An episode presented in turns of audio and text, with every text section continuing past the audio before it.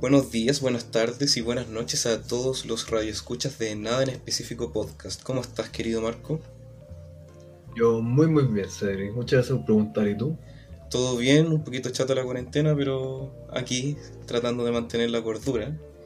Y, Tratando. y nada, que pedir perdón por el capítulo anterior, que hubo un par de problemas, pero ya estamos de vuelta, espero que no nos hayan echado tanto de menos.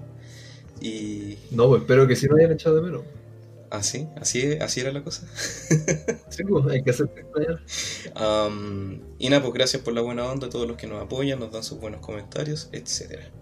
Espero que este episodio sea muy bueno y sea muy entretenido para ustedes porque, hablando de gordura, tenemos una nueva invitada especial en nuestro queridísimo podcast. ¿Está por ahí, señorita? Hola, ¿cómo están todos? Aquí estoy.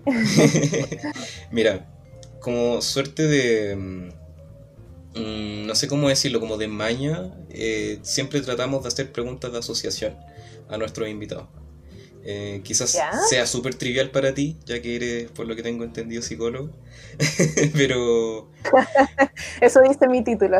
pero pucha, eh, lo, lo hacemos como por costumbre. Así que eh, vamos a Bueno. empezar a hacer la... Pero perdón, ni siquiera la has dejado presentarse con su nombre, con saludo, con todo. Yo creo que falta Ah, sí, eso. eh, a eso iba, pues Marco, sí, no se me ha olvidado. Pero antes de eso, obviamente, quería que, que diéramos una breve descripción de quién eres, tu trabajo, y después vamos para hacer las preguntas, ¿ya? Ya, maravilloso. Mi nombre es Nancy Almonacid, eh, soy psicóloga educacional y clínica infanto-juvenil. Eh, así que muy contenta de, de esta invitación, que es algo totalmente nuevo para mí. Eh, así que nada, expectante a lo que pueda suceder, ojalá sea entretenido eh, y podamos disfrutar este momento y aquellos que nos escuchen también puedan entretener de las cosas que van a ir saliendo. Exactamente.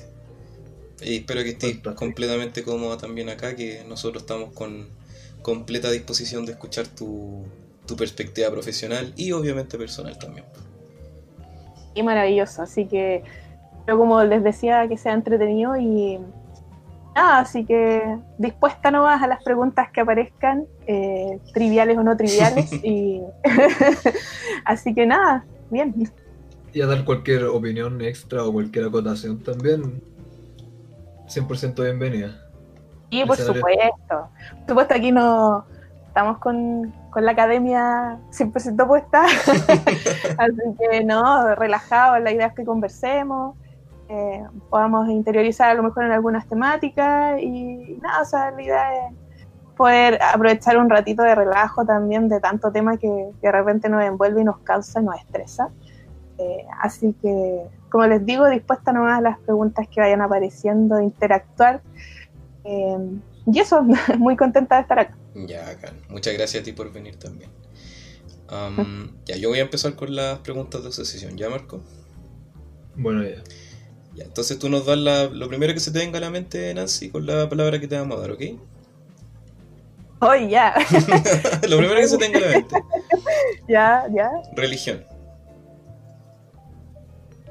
difuso, Psicología. trabajo, Eh, violencia. miedo, Amor. yo, Vida. ¿Puedes repetirlo, por favor? todo. Muerte. Es eso. Ya. Entonces yo creo que ahí ya queda un perfil más o menos muy ambiguo de quién eres. Lo hacemos más como por, por costumbre, la verdad. Eh, a todos nuestros invitados se lo hacemos y los futuros también van a tener lo mismo. Bien, sí, es, es un poco, ah, como raro. Como, ah, ¿qué decir? Pues se te viene Si a la incómodo al invitado, entonces ¿para qué? Bueno, sí, esa es la gracia, pues como lo primero que se te venga a la mente nomás, pero... Ya, me, me gustaron tus respuestas. Ah, Maravilloso. Bueno, Muy, muy psicolo- psicologizado. muy amateur, sí, muy, muy psicólogo. amateur. Aquí, aquí está la pseudopsicología porque nosotros no le damos ninguna vuelta a la respuesta. queda, queda al aire nomás. Exactamente. Está muy bien. Mira, eh, Nancy, te trajimos aquí por la recomendación de Oliver, amigo tuyo y fan número uno del podcast. un... El fan número uno del Colombo. Ah, no, bueno, fa- va a quedar en debate. Yo sé que el, el fan número uno también de la serie y del podcast es Oliver. Colombo no ha visto la serie, ¿o Sí, la serie es mala. No, pues como eso. Estamos... Perdón, perdón, vea- todos vean la serie. Es la marca que te da el alimento y techo que disfrutáis todos los días, Marco. Lo lamento, lo lamento. Todos vayan a ver la serie. Y pucha, hace tiempo queríamos conversar de, de algo relacionado con este tema. Y la verdad es que llegaste en el mejor momento porque hace rato queríamos traer a alguien, un invitado especial que estuviese como más informada de, de este tema. Así que yo creo que fuiste ideal. ¿Qué tema? Queremos hablar sobre, obviamente, la psicología en un aspecto como más macro. Y obviamente también la chantería detrás de los manuales de conquista.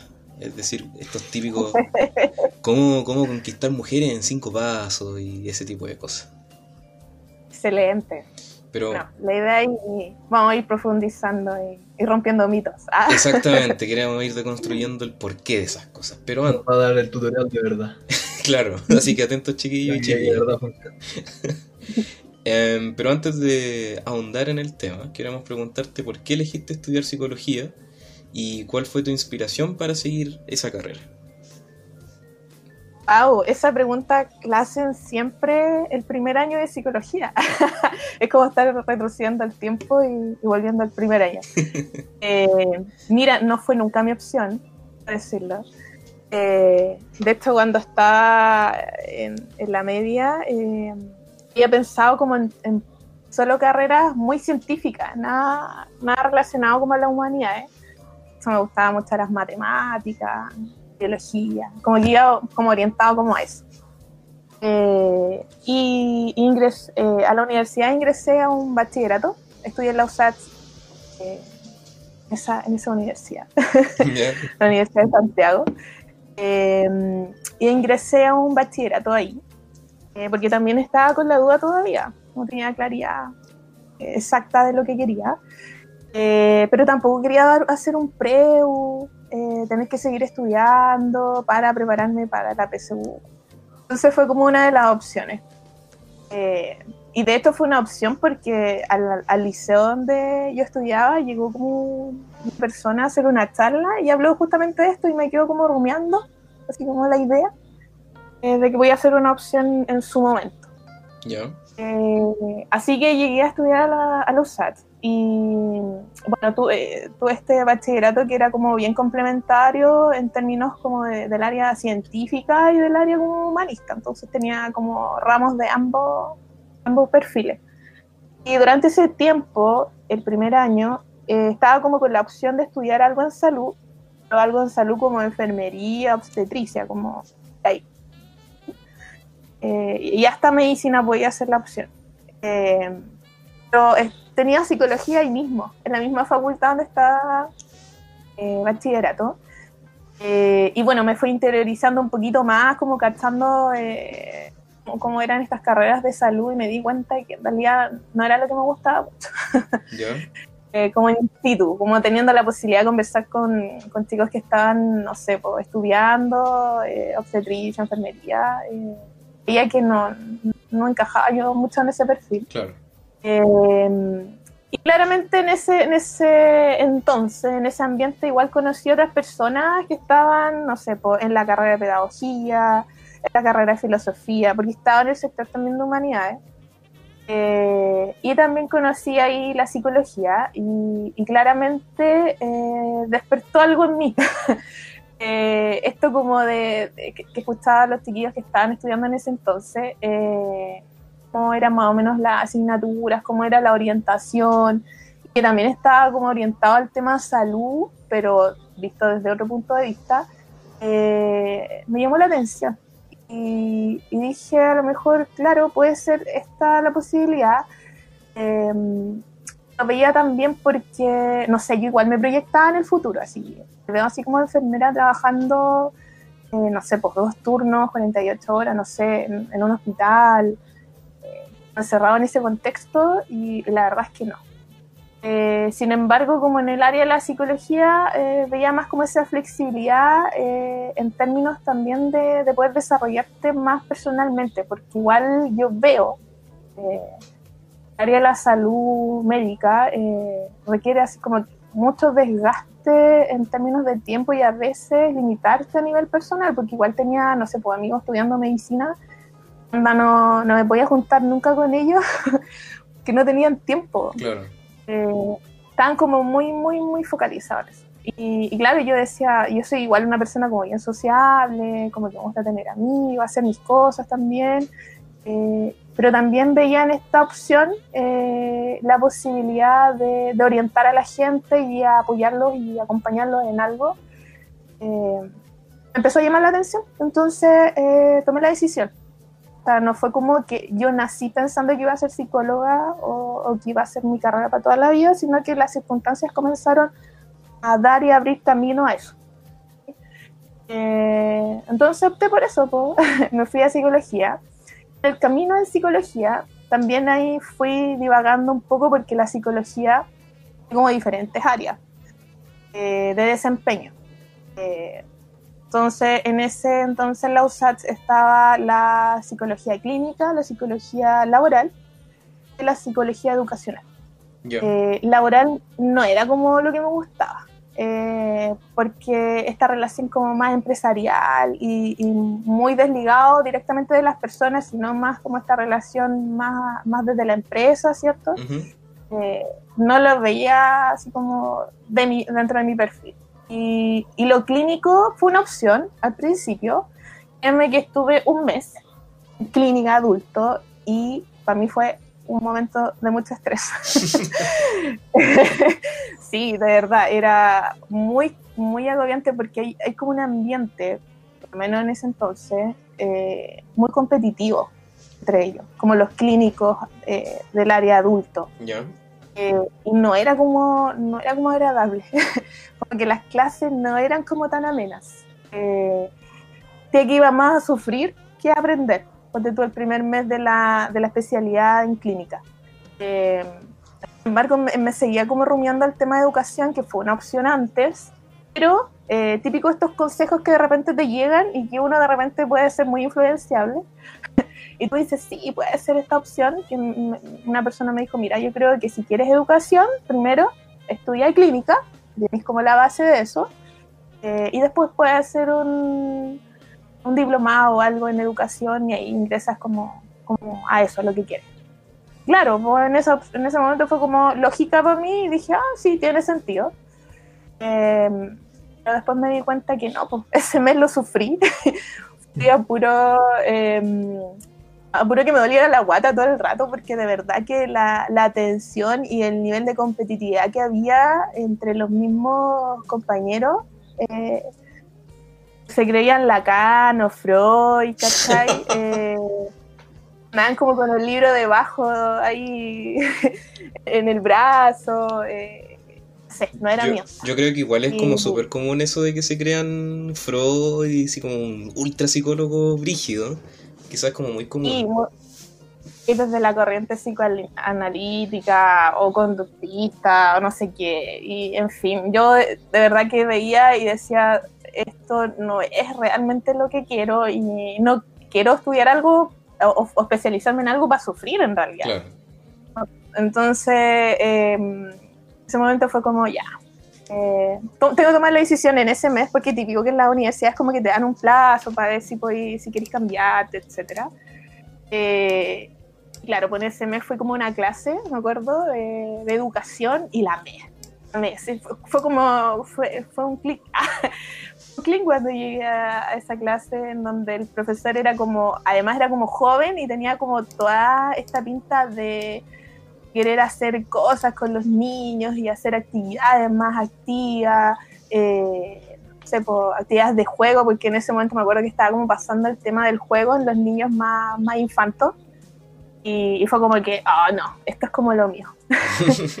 Eh, educación es lo mío porque de verdad que es increíble como uno eh, se va dando cuenta que en, cierto, en ciertos ambientes, eh, hasta físicamente te lo dice, esto es lo tuyo o esto no es lo tuyo. Uh y, y, definitivamente, claro, pues llegué a, a educación y, y, ya, esto es lo mío. No, no, nunca debía haber pensado en clínica pensando en que iba a tener la base de no sé qué eh, cuando en realidad yo quería lo otro todo el rato. Bueno, pero igual te sirvió Eh. quizás para tomar esa experiencia, porque quizás eso Exacto. te llevó a, a ir a- hacia donde estás ahora. Realmente, porque a lo mejor podía haber sido en algún momento, pucha, lo- ¿por qué no hice esto?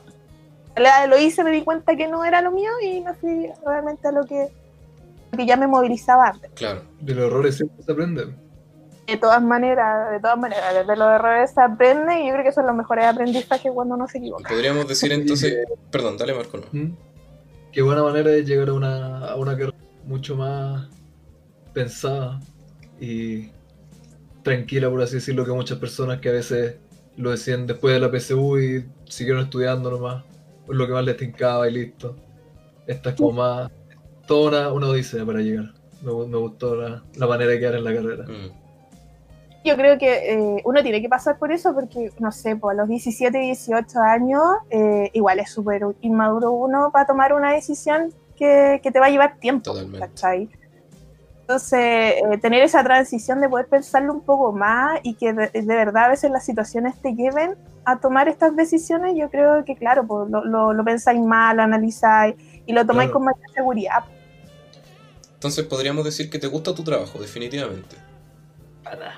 Definitivamente con el tiempo eh, más me he dado cuenta, yo creo, que ha sido como esta relación de pareja ¿Ya? en que nos hemos ido conociendo de a poco, eh, en donde cada vez me, me he ido como enamorando de, de lo que hago actualmente eh, y actualmente me dedico a lo que es trabajar en colegio. Eh, me dedico a trabajar particularmente en un liceo, eh, trabajando con adolescentes.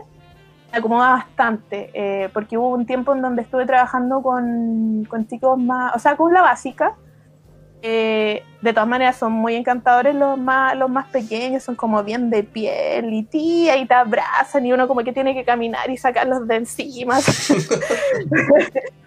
Eh, pero, pero de verdad, donde estoy ahora, que es trabajar con adolescentes, que yo creo que es como eh, el periodo de edad de desarrollo donde más me, acomodo y, siento que logro hartas cosas con ellos y logro entenderlo. Creo que mucha gente le tiene como, al, por ejemplo, los profes eh, o, o, no sé, por educadores, etcétera, eh, tienen como temor un poco a esa etapa, la adolescencia, como cómo te enfrentas un poco con, con ellos.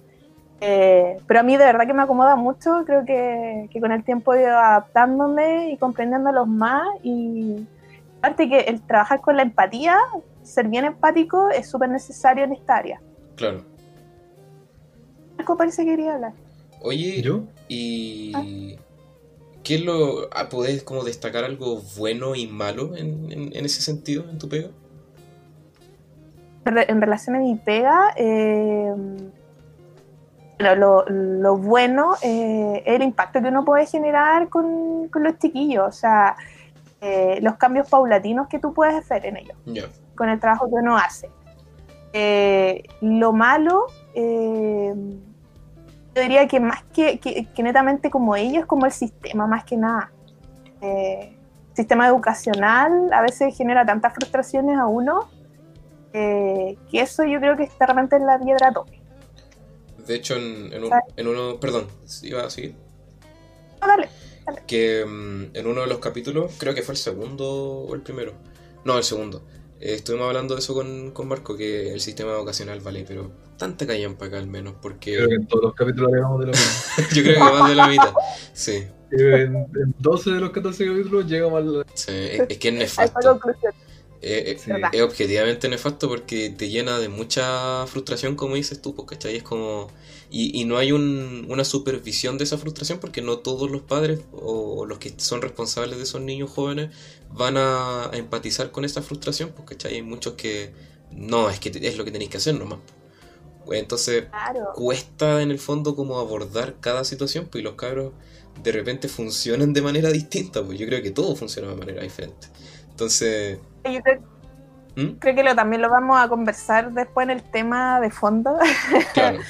Em, pero definitivamente el sistema educacional que tenemos nosotros, eh, eh, aunque ellos manifiesten que están en pos de la inclusión y, y de entender las diferencias, No. es muy alejado la realidad Sí. la práctica, es muy alejado, o sea, eh, tú te das cuenta que chiquillos se frustran porque, claro, tienen formas de aprender distintas, ¿cachai? habilidades distintas, y cuando tenías habilidades distintas, eh, eres considerado el niño problema, el niño raro, el niño que tenemos que sacar, ¿cierto?, del colegio. Eh, entonces, eso es como complicado, el sistema en el cual nosotros estamos insertos educacionalmente.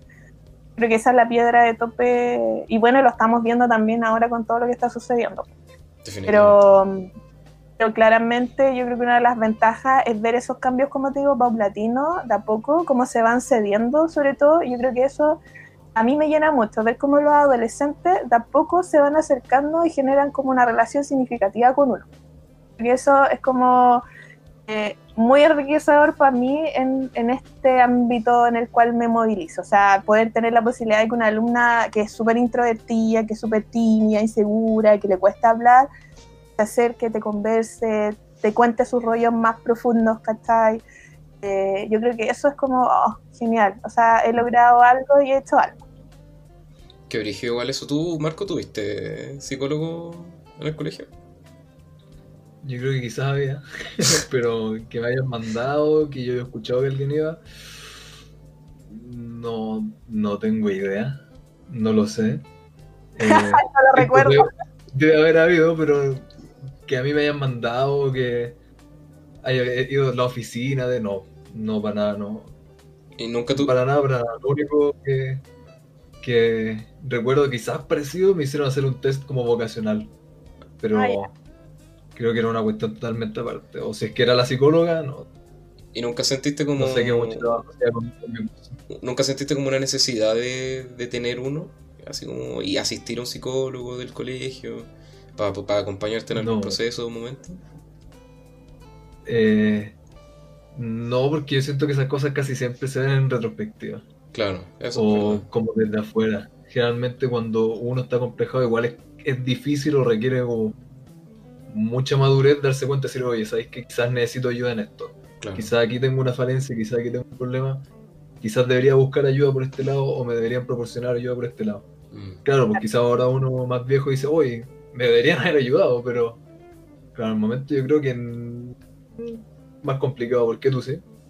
Eh, mm, sí, sí, pero lo mismo que, dijiste tú, que yo creo que está más que en el clavo, que uno se da cuenta después, en retrospectiva. Porque uno cuando es pendejo no, no, no cacha, no tiene esa noción como de, oh, quizás necesito una ayuda profesional. Sí me acuerdo que me mandaron una vez en el colegio. Y... ¿Recuerdas Sí, sí, me acuerdo, me acuerdo. Eh, pero fue una vez. Una vez en la vida. Eh, no me acuerdo exactamente por qué. ¿Cómo? Ah, pensé que le había pegado a alguien. No, no. Eh, pero... También. es, que, de verdad que es muy típico que cuando pelean, no, tiene que ir a la psicóloga, pero que voy a, eh, voy a arreglar la pelea en, en ese entonces. En realidad el psicólogo tiene un trabajo de proceso, no es como así como vaya a solucionar el problema inmediatamente, ¿cachai? Mira, que no sabéis por qué. sistema. Mm. Que las cosas son puntuales, las cosas son rápidas, tiene que funcionar. Y anclándonos con esa idea, eh, como que la gente piensa, ya, psicólogo, ah, ¿por qué las dos veces que ha ido no, no, no, tenía una mejoría? Eh, ¿Qué opináis sobre la idea de, de, que mucha gente piensa de que, no sé, porque los psicólogos son como hasta escuchado inútiles, que realmente no le interesan los problemas a los demás. Todos estos típicos pensamientos eh, estereotípicos de, de los psicólogos. ¿Qué opináis de eso? Mira, yo creo que deben haber profesionales eh, que probablemente no empatizan tanto con la problemática.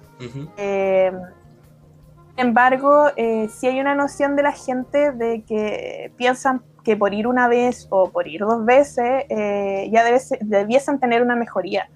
La verdad es que el tratamiento psicológico es de proceso, o sea, eh, mínimo tenéis que tener unas 12 sesiones, eh, bueno, dependiendo también de, la problemática que tú tengas, para ir generando cambios, que es súper difícil, o sea, el ser humano para generar cambios y, y considerar que tiene que modificar o mejorar algo, una cuestión de tiempo. Y nosotros, yo creo que cada uno de ustedes se da cuenta de sus propias vidas, experiencias, de que eh, cuando tienen que mejorar algo a nivel personal no es de la noche a la mañana, o sea, es una cosa de, verdad de proceso.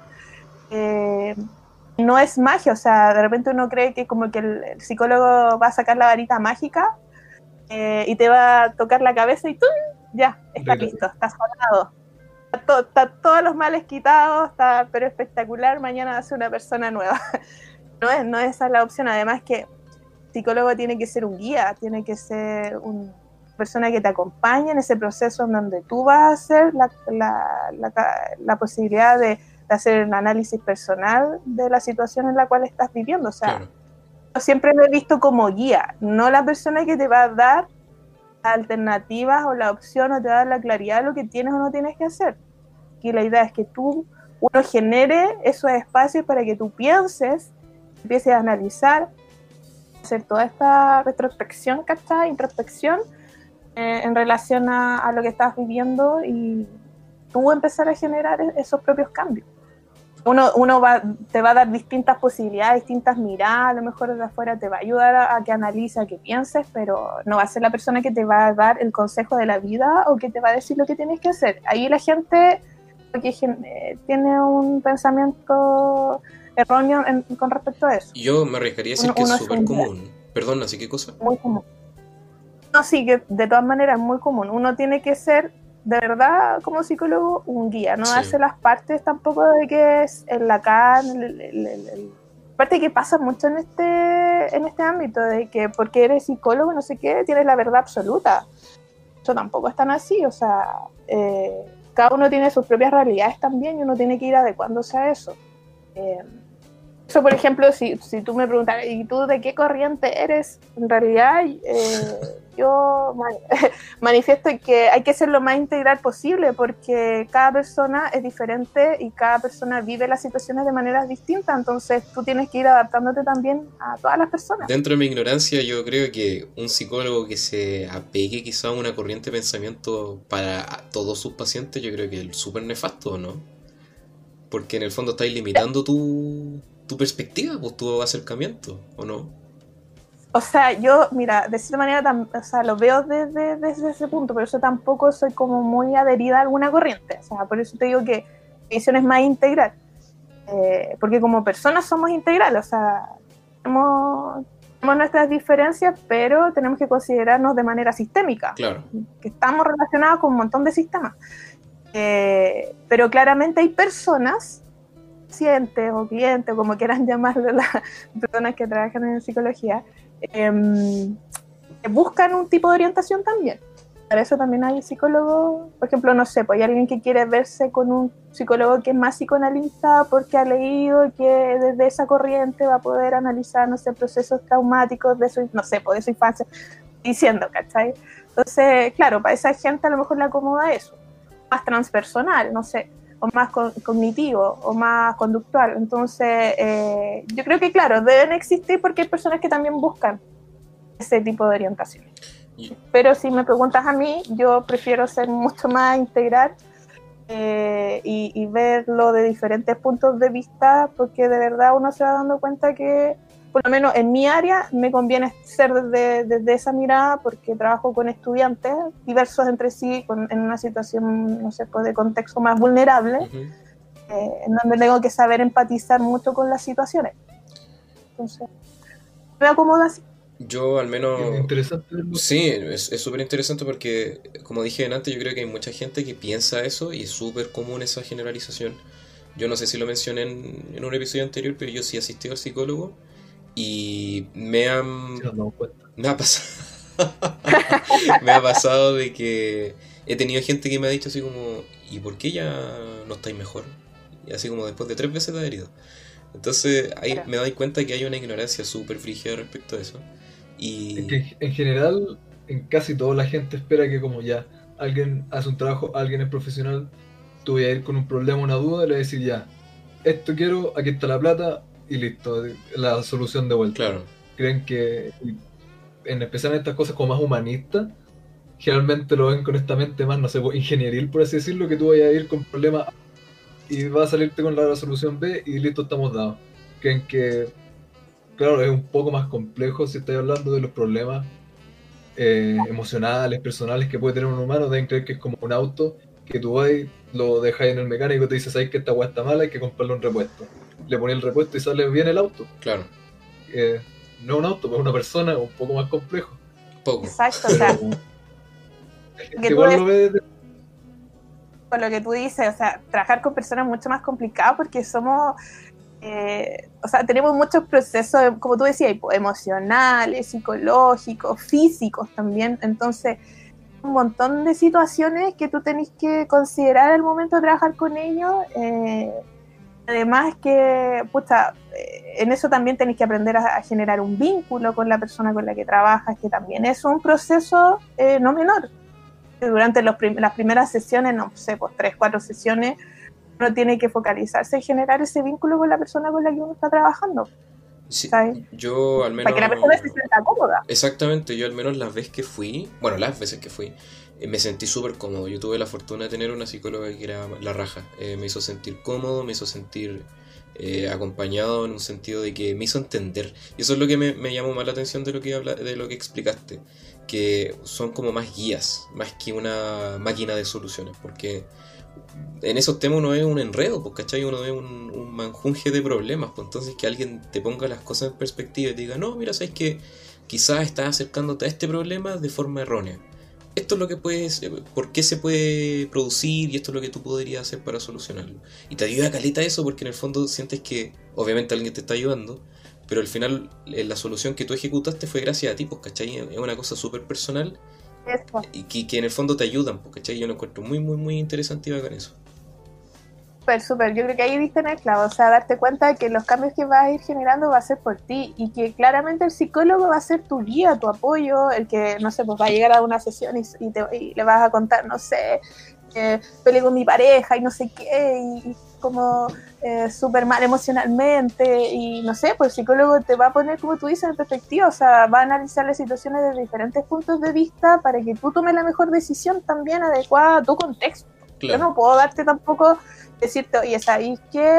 Eh, tenés que hacer esto y esto otro, porque así se tiene que hacer. No, por lo absoluto, porque a lo mejor desde mi experiencia también lo he vivido así, pero la persona no, pues, ¿cachai? Entonces, por, uno, por eso uno tiene que dar diferentes eh, opciones, eh, puntos de vista, eh, hacerlo pensar. Por eso uno pregunta harto como psicólogo.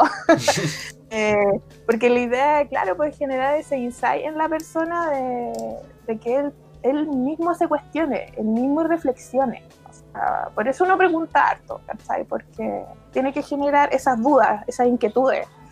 Ojalá es que cuando termine la sesión se vaya como con algo pensando, ¿cachai? Y que esa semana eh, genere una reflexión de, de algo de lo que conversamos para que en la semana, en la sesión siguiente podamos retomar ese tema y, y trabajarlo con mayor profundidad.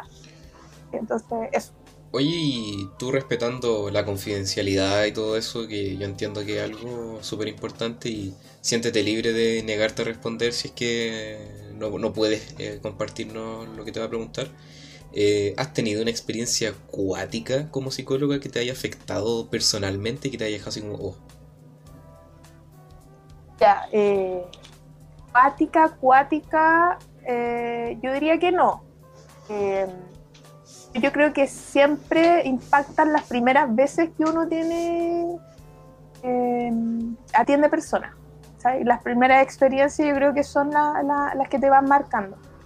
Eh, me, acuerdo así como anécdota, la primera vez que tuve como una pre-práctica, eh, atendiendo a un... ese entonces, sí, atendía a, a chicos eh, en un centro eh, de la misma universidad. eh, y, y claramente eh, había situaciones de violencia y eso como que me afectaba. ¿sabes? entonces yo ahí como que, como que me acuerdo que el primer caso que como complicada, no sabía qué hacer. Eh, de hecho me acuerdo haber llamado como a mi ayudante para tener como orientación. Eh, pero, pero claramente eh, no, no va a profundizar más tampoco. no, Pero, pero claramente esas situaciones en donde te ves vista en tus primeros momentos, eh, con situaciones a lo mejor más complejas como una violencia intrafamiliar, eh, te marcan y, y yo claro, pues yo quedé así como súper angustiada porque era la primera instancia que tenía y me tocó así como eso, ¿cachai? Eh, igual que también cuando trabajaba en, un hospital, también me tocó un caso complejo de, un niño, eh, en donde también había mucho abandono eh, por parte de, de, la familia. Y de hecho él vivía en un hogar y, y claro, me tocó porque toda su vida había sido como muy difícil. O sea, él tenía como 10, 11 años y había sido todo muy complejo en su entorno familiar. Eh, y yo creo que esas situaciones son las que más eh, recuerdo porque eh, fueron como bien densas en relación a la temática que estaban viviendo los chiquillos. Después con el tiempo uno ya empieza, bueno, después me tocaron otras situaciones como muy parecidas, pero ya después lo empecé a tomar desde de ya, ¿qué hago con esto? ¿Cómo complicarte tú en lo personal? Ya, se me presenta esta situación, ¿cuáles son las medidas que yo puedo tomar para poder tratar de ayudarla, apoyarlo, ¿cachai? Eh, pero recuerdo estos dos casos eh, eh, que de hecho como que me impactaron harto en ese momento, que claramente todavía no tenía como todas las herramientas y por haber. Eh, pero así como chistoso, anecdótico, en este momento no me acuerdo, me da el pasado. pero en este momento no, no, recuerdo así como específicamente. Está bien, está bien. Em, me imagino que aparte debe ser mucho más poético porque, claro, uno por la vida también escucha, ve problemas de personas o escucha, pero claro, pues esto es parte del trabajo, no es simplemente escuchar el problema o ver la historia y decir, oh, qué triste que la ha tachado y olvidarlo, sino que tienes que realmente analizar a fondo lo que estás escuchando, tenés que darle vueltas y vueltas por la cabeza, me imagino que te pesa mucho más de lo que uno de verdad piensa porque hay que analizarlo a fondo todo. O sea, sí, pues es súper eh, cansador también eh, asumir esa responsabilidad como, asumir que tenía una responsabilidad con un otro, que no tiene que ver netamente con, con, una opción tuya, como lo que tú dices, así como, no sé, pues con un amigo que esté pasando por un drama, ¿cachai? Eh, distinto, pues, porque aquí tenía una responsabilidad además laboral y además con una persona. Entonces, tenés que tratar de buscar todas las estrategias para ver también en qué ayudar. Ahora, igual uno se frustra harto cuando no logra lo que esperaba o quería y uno también como psicólogo tiene que estar lidiando mucho con las frustraciones en ese sentido, o sea, eh, de, no lograr ciertos objetivos con, la persona con la que estáis trabajando. Eh, es difícil, es difícil. Y emocionalmente, bueno, yo siempre me acuerdo de haber escuchado una vez un profesor que siempre nos dijo que íbamos a ser los basureros de las emociones de las personas. Eh, y sí, pues soy el basurero. Pero qué despectivo, güey. sí, sí. en realidad sí, soy como el que recibe todo lo que le está pasando al resto y de alguna manera después te tenés que descargar, po, ¿cachai? O sea, esto una de, de, las lógicas es que nosotros tengamos coterapeutas donde podamos como también terapiarnos nosotros, ¿cachai? Como para votar un poco también con todo lo que uno carga de por medio con las personas con las que trabaja directamente igual por eso también a mí me gusta trabajar en equipo y me gusta trabajar en colegio, porque el hecho de trabajar en equipo te da esa opción de ir eh, como, viendo soluciones en conjunto. Ya, no eres solo, sino que también eh, te ves apoyado con otros profesionales. De hecho, yo acá en el colegio eh, trabajo con un psicólogo amigo. de hecho, nos, nos hicimos amigos porque eh, él fue mi supervisor de práctica educacional y, con el tiempo empezamos a trabajar juntos y, se ha dado una muy buena dinámica porque tenemos una orientación muy similar en el área de educación. Yo soy muy psicóloga educa, ¿cachai? Más que clínica, muy educacional. Em, entonces con él eh, se siente como mucho el apoyo y puta que es importante tener como ese apoyo en esta, en esta área que de repente cargáis con tantas cosas de las demás personas y tratando de resolver tantas situaciones, además de los de uno personal, eh, de repente pasa, pues como que tú estás hablando algo y decís, oye, qué bueno sería escucharme y hacerlo. Eh, y yo creo que a todos los psicólogos de cierta manera les pasa. Eh, y lo otro que también, bueno, saliendo un poco de esto, ese tema de que de repente en tu vida personal tengáis algunos temas, algunos dramones y te digan, oye, pero si soy psicóloga, pues ¿cómo lo resolví? Tema también hay que lidiar con ese, como con ese título que lleváis de por medio, que tenéis que tener como la vida casi resuelta a nivel personal. Igual yo creo que eso es como súper común, por ejemplo, no sé, pues nosotros somos traductores, como piensan que somos diccionarios andantes. Y Claro, no, pues, somos profesionales obviamente y tratamos de mantenerlo al tanto de lo más que podemos, pero es como, oye, ¿sabéis qué significa esto? No. Ah, ¿y cómo no sabéis si eres traductor? Claro. No, es buen pen. Pero gracias. Sí, no, sí es verdad, pero yo creo que eso pasa a nivel de todo, de toda profesión, o sea, esa cuestión de que, no sé, pues hay enfermera y sí, no sé, pues en una casa, hoy sabéis que y, y le empiezan a contar toda la enfermedad, hoy que me duele aquí, no sé qué. Sí mismo a mí es como, de repente me ha pasado muchas veces, estoy carreteando o, o estoy, no sé, pues en una actividad, en una reunión familiar, no sé, X, y, oye, eh, ah, psicóloga, sí, psicóloga, empiezan, eh, oye, ¿sabéis qué? Mira, mi hijo hijo, eh, no sé, está súper inquieto, tiene esto, esto, otro y esto, otro, y yo, ya, sí, ok, ya. mm". Y claro, le doy como una visión general, porque en realidad, ¿cómo, cómo le vaya a dar como los tips así como súper claros y, y, y al dedo si no conocía a la persona, si no he trabajado con él, si no tenía un proceso, ¿cachai? Entonces la, la gente como ustedes, que piensan que son diccionarios andantes, eh, creen que, claro, uno tiene que ser psi- psicólogo 24/7. En realidad, yo cuando digo, yo trabajo como psicóloga, más que ser psicóloga, yo, trabajo como psicóloga. Aparte, Entonces, ni siquiera estás en tu espacio, no te estás así como carreteando. eh. claro, o sea, o cuando vaya a carretear, y, no, y es muy típico que cuando vaya a carretear, me tocaba, porque a mí me, gusta mucho, me gustaba mucho salir a bailar. Eh, bailando así, ya, ¿y qué haces? No, eh, no sé, pues estaba estudiando psicología o era, ya tenía el título, no sé. Eh, psicóloga, ah, ah, me estáis analizando. Oye, esa cuestión que me cargaba, decía eso. Cargo, me, estáis analizando, yo no analizo a nadie, voy a andar analizando a la gente. ¿Por qué voy a tener ¿Qué que ando con un visor todo el día analizando a la pípula? Así como que nada que ver. No, y. Marco iba a decir algo. Eh, ¿Marco? ¿Yo? Ah, no. No, no, se me fue entonces. no. Continúa nomás.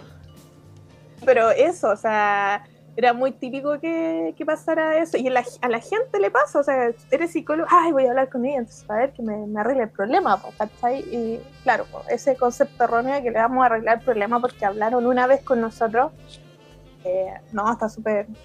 Wow. A lo más te puedo dar una orientación, sí, pero, pero no pensé que con eso te voy a arreglar el problema. Una, en una vez que nos veamos, va a ser así. Oye, y... Eh, pero- Oh, perdón, dale nomás. Dale, no, dale. Eh, ya que mencionaste de que obviamente tiene una carga súper fuerte pa- para ti personalmente, eh, ¿cómo es la forma en la que tú sacas ese estrés? Obviamente tú mencionaste psicoanalista y, y colega y todo este tema, pero pucha, obviamente eso es una cosa, pero también hay un, hay un peso que trae a la casa. ¿Cómo, ¿Cómo al menos tú personalmente te deshaces de eso? grito a todo el mundo. No, mentira. Me sumo, con, No, me eh, sumo a esa noción. Eh, no, mira, trato de... mira, al principio era difícil como sacarse de la cabeza eh, todo lo que trabajaste en el día. Eh, o la- algunas problemáticas que en el día a lo mejor no lo pudiste resolver. Eh, pero con el tiempo uno va ganando experiencia y, llegar a la casa, cerrar la puerta de tu casa y decir, ya, ahora en realidad no estoy trabajando de psicóloga, estoy en mi casa, eh, no sé, pues, trato de tener momentos de relacionarme con la gente. O sea, yo creo que eso es lo que más me ayuda, el autocuidado, que tengo muchas amistades, de que me junto con personas, de que converso otras cosas. Eh, yo creo que eso es lo que más me ayuda, como relacionarme con mi entorno más cercano, familiar, amigos. Claro. Eh, ir a hacer cosas y, y tratar de evitar y pensar y estar hablando todo el rato de lo mismo. Eh, de hecho, cuando yo eh, estoy con mis amigos, pura. Eh, y trato como de distenderme, relajarme. A lo más te preguntan, ¿no? ¿Y cómo te ha ido en la pega? No sé, como, no, bien o no, no estresada, porque hay periodos en el año donde tenéis como más carga laboral, ¿cachai? En este caso, no sé, pues los colegios son los términos de semestre. Eh, pero, pero en general trato de, de cerrar la puerta de mi casa y, y olvidarme un poquito de, de esas temáticas. Ahora, con todo el tema de que estamos trabajando en la casa, Sí, ¿qué decir? Ha sido Más complicado. más complicado porque ya no puedo cerrar la puerta de mi casa y decir ya chao, sino que estoy aquí mismo lidiando con, con las temáticas todos los días eh, de situaciones de, de- de los chiquillos. Eh, eso ha sido más complicado. Durante este tiempo ha sido más complicado eso. Eh, que trato de hacer, tomarme mis tiempos también en el día, de, no sé, pues ver tele, ver una serie, de escuchar música. Soy muy musical, me gusta mucho la música, entonces siempre como que estoy trabajando, pongo música. De repente estoy en la oficina con mis compañeros en el momento donde estamos como en la parte más administrativa, pongo música. Eh, como que, que, que esa- esas instancias de conversar, tirar la talla, eh, reírme, me río mucho. Entonces, esa es como mi terapia. Eh, desconectarme un poco. Y nada, de repente las redes sociales también, como ahora ha, servido mucho porque claramente uno no, no, puede ver a sus amigos, así que ahí su llamado telefónico, su, su WhatsApp, eh, su videollamada, Claro. su carrete virtual. Eh, esto mismo también que yo también decía que, que voy a hacer un espacio también de, de relajarse y conversar. Eh, no solamente de las problemáticas, sino eh, más relajadamente. Entonces, haciendo otras actividades que, que te permitan como esos espacios.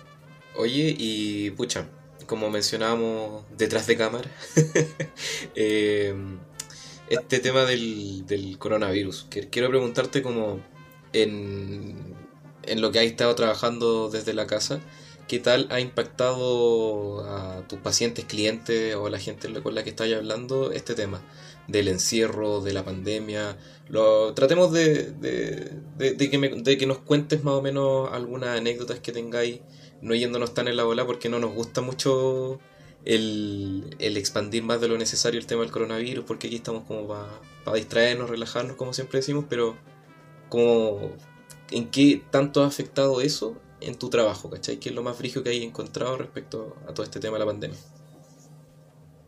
O sea, lo, ha sido complicado porque igual como trabajo con, con estudiantes eh, en una situación socioeconómica compleja, eh, más vulnerable, claro, pues le ha tocado de todo, de todo, o sea, eh, de que sus padres queden sin trabajo, de que, no sé, pues les corten la luz durante un tiempo, no sé, que, que algunos se hayan puesto a trabajar, eh, sobre todo los chicos de tercero, cuarto medio, eh, teniendo que mantener sus casas, Claro. eh, muchos, muchos fallecimientos de familiares. Entonces, esa contención he tenido bastante, el tema de, de las pérdidas de familiares. Antes, no sé, pues, me ha tocado domingo, sábado, que me escriben un mensaje, eh, me pasó esto, esto, otro, y ahí uno ya, ahí como que te olvidas, hay un poco de que es sábado y domingo, sino que te focalizas en que es la persona y que está pasándolo mal. Claro. Eh, así como ese es mi foco y estar, estar. Como que esa ha sido mi opción en este tiempo, eh, estar para poder apoyarlos a ellos. Porque además yo trabajo en, en un programa de integración eh, donde trabajamos con chicos que tienen problemas de aprendizaje o que tienen algún diagnóstico. Eh, y trabajo como con un número determinado de, de chicos, entonces yo me focalizo en ellos y est- estoy al, al 100 de lo que necesiten. Hecho, al principio fue un poco complicado para mí el tema de, lo- de los teléfonos, que realmente uno no le da los teléfonos a los estudiantes, pues, porque pueden mal utilizar el número de teléfono, el WhatsApp. Eh, y tuve que hacerme como de un número aparte, un chip, eh, poder comunicarme más constantemente con ellos. Como que tuve que ir adecuando todo durante este tiempo mi trabajo, o sea, eh, como le contaba Marco, el, el hacerme una oficina acá en mi casa, eh, el tener que tener, como les digo, un, número aparte eh, para poder comunicarme constantemente con ellos, eh, de estar muy pendiente de todos los ámbitos, o sea, desde lo económico y ver cómo gestionar temas, eh, no sé, eh, juntando algo, un apoyo solidario de dinero en, en el colegio, o viendo el tema del internet, que ha sido mucho tema ahora, porque como ahora estamos con el tema de las clases virtuales, eh, muchos chiquillos no tienen internet, no tienen los teléfonos con internet, eh, solamente con redes sociales.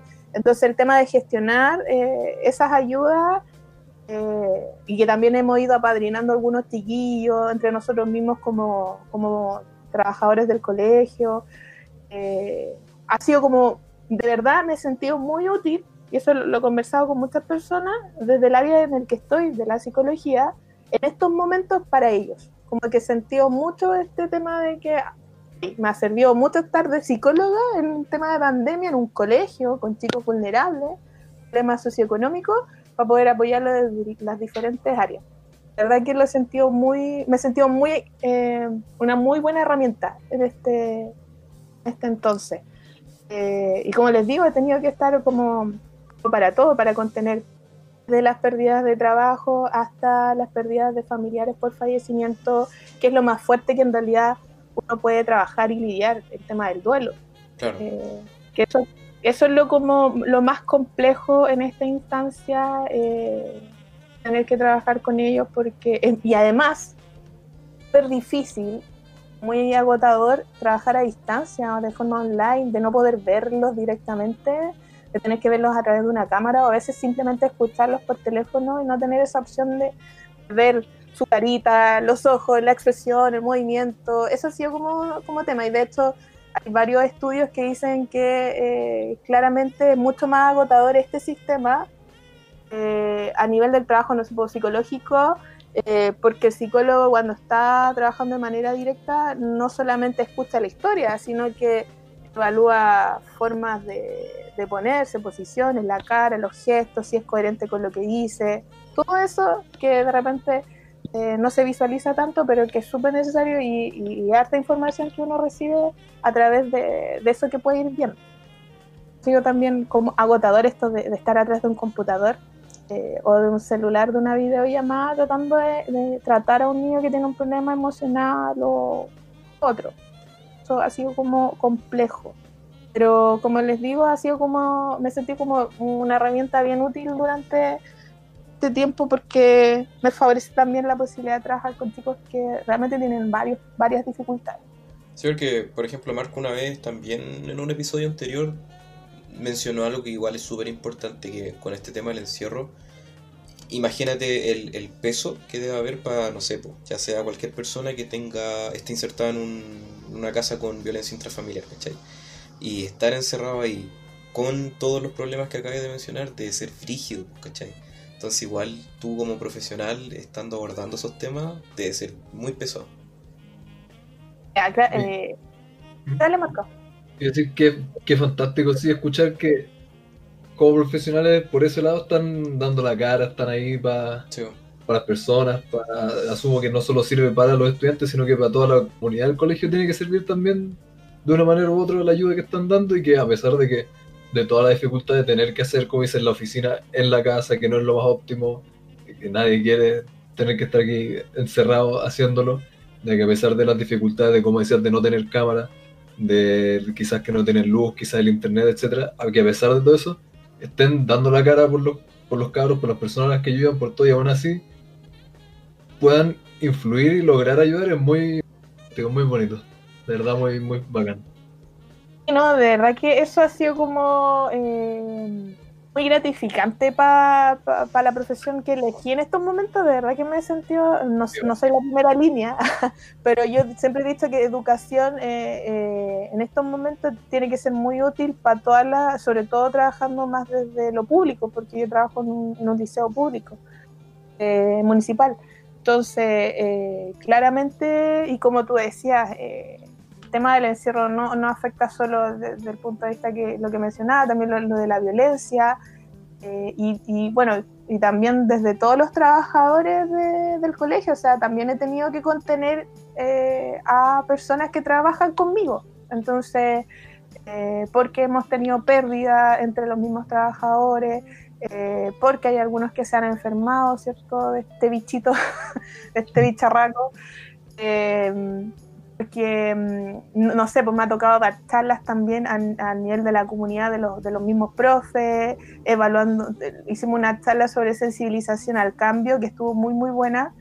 Eh, y que trabajamos cómo el, cambio impacta en las personas y cuáles pueden ser las claves para poder ir eh, sobrellevando estos cambios, ¿cachai? Lo que trabajamos del cambio tiene mucha relación también a esta curva que existe del duelo. Entonces la gente lo, podía ir asimilando, generando una relación entre las mismas experiencias, entonces, claro, pues, eh, hemos tenido que ir apoyando tanto a los estudiantes como a nuestros mismos colegas profesores que han estado más complicados. Ha sido bien enriquecedor de verdad eh, estar en esta posición ahora porque me he sentido muy útil y Ah, o sea, como les digo, estoy al 100 con, con mis estudiantes sobre todo. Eh, de hecho, esta semana eh, fue un poco cansadora, pero buena, porque nos tocó la entrega de, alimentos de Junar. Así que ahí me fui a armar cajas, eh, armar los alimentos. Terminé súper cansada porque cargamos caleta. Eh, y bueno, estos días estuvimos entregando, entregando guías de apoyo también a aquellos que no, no han podido lograr conectarse. Entonces es un trabajo bastante lindo el que, que se está realizando en los colegios eh, por parte de los docentes y bueno, de todos los profesionales que están ahí. Bastante bueno. Y... Ya se ha trabajado mucho, mucho, mucho el tema, no solo desde lo educacional, sino emocional y familiar. Claro. Y por último, para ir terminando este segmento ya de charla psicología, eh, ¿qué le diría a las personas que están pensando en estudiar eh, psicología? ¿Cómo las convencerías de que sigan esa carrera? No, no convencería a nadie. no, no, no, porque no se trata de convencer aquí. Uno yo creo que tiene que, proyectarse. Proyectarse como tú te ves siempre en un tiempo más, en un futuro. Eh, trabajando en, en una oficina, en un espacio abierto, eh, con personas, con máquinas, no sé, uno siempre tiene que, eh, en esa proyección a futuro, ver cómo se ve. Eh, y además tener claridad de que hay que tener habilidades como la empatía. O sea, yo creo que, y siempre lo recalco y siempre lo, lo he conversado y lo menciono y lo remenciono porque es súper importante. O sea, aquí la idea saberse todas las teorías, teorías sabidas y por haber, eh, saberse los teólogos más antiguos, eh, no, se trata de que tienes que saber empatizar con las personas para poder entender el problema realmente y, pensar cómo ellos están viviendo la situación para poder darle distintas perspectivas eh, que lo puedan ayudar. Yo creo que la, la, empatía y la capacidad de tolerancia a la frustración son elementos súper importantes para poder trabajar el área de la psicología. Y de verdad que no convencería a nadie porque de verdad que tiene que ser un llamado propio a eso. Eh, porque para ser buenos eh, tiene, tiene que aparecer algo que, que, te lleve como a ese camino, pensarlo bastante bien porque como digo, es una responsabilidad importante estar trabajando con las emociones, con los pensamientos eh, de las demás personas, no es menor, porque somos personas, las personas somos complejas de por sí, entonces que haya un otro trabajando contigo para poder desenredar todo eso nudos que se te crean en la cabeza no es fácil y hay que tener alta tolerancia para eso y mucha, mucha, de verdad, empatía. Que en algunos casos que no han tenido a lo mejor buenas experiencias con psicólogos, pues me ha tocado mucho de que no, no quiero nada con psicólogos porque no sé qué, no decía esto y, y no, hasta me trataba mal, no sé, escuchaba los mismos estudiantes de eso. Eh, porque claramente no han logrado desarrollar esa habilidad, que es súper importante la habilidad blanda. Hay que saberte toda la teoría de a vida y por haber. Obviamente uno tiene que tener base, pero lo importante también son las habilidades que uno tenga. Totalmente. Trabajar directamente con las personas. ¿Tú, Marco, algo más que preguntar relacionado con este segmento? Eh, me, me, gustó la, la respuesta. Encuentro muy interesante lo que dice de estar preparado para todo lo que es lo de la frustración porque muchas veces al, entre comillas, venderle o al hablarle de una, de una carrera o oficio a alguien, se suele dejar de lado como lo más negativo o cosas así. Entonces, me, me gusta que le haya dado esa parte de que también tiene que estar listos para la frustración y para las cosas que quizás están fuera del control y que ahí van a estar Totalmente. jodiendo. Yo quedé feliz con, con la respuesta, me gustó mucho. Sí, yo, ah.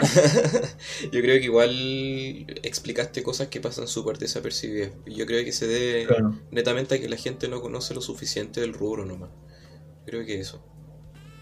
Exactamente. Sí, no es falta de conocimiento como nos pasa muchas cosas cuando de otras de otras materias que no tienen que ver netamente con lo de uno. Pues, y es muy natural que suceda porque ni porque saberlos todos eh, ni tener como eh, claridad y adaptabilidad a todas las situaciones, así que sí, muy natural que existan pensamientos erróneos eh, sobre, no sé, por la disciplina de la psicología, eh, pero por eso es importante conversar con gente que se mueve en el área, si les interesa, eh, si quieren saber más, etcétera, hay que ir investigando pero sobre todo conversando con las personas. De repente uno lee tantas cosas que interpreta de una manera que no son tan así, así que importante poder eh, generar esa experiencia y ese aprendizaje, yo creo, a través de la palabra, el escuchar, el hablar. Claro, claro.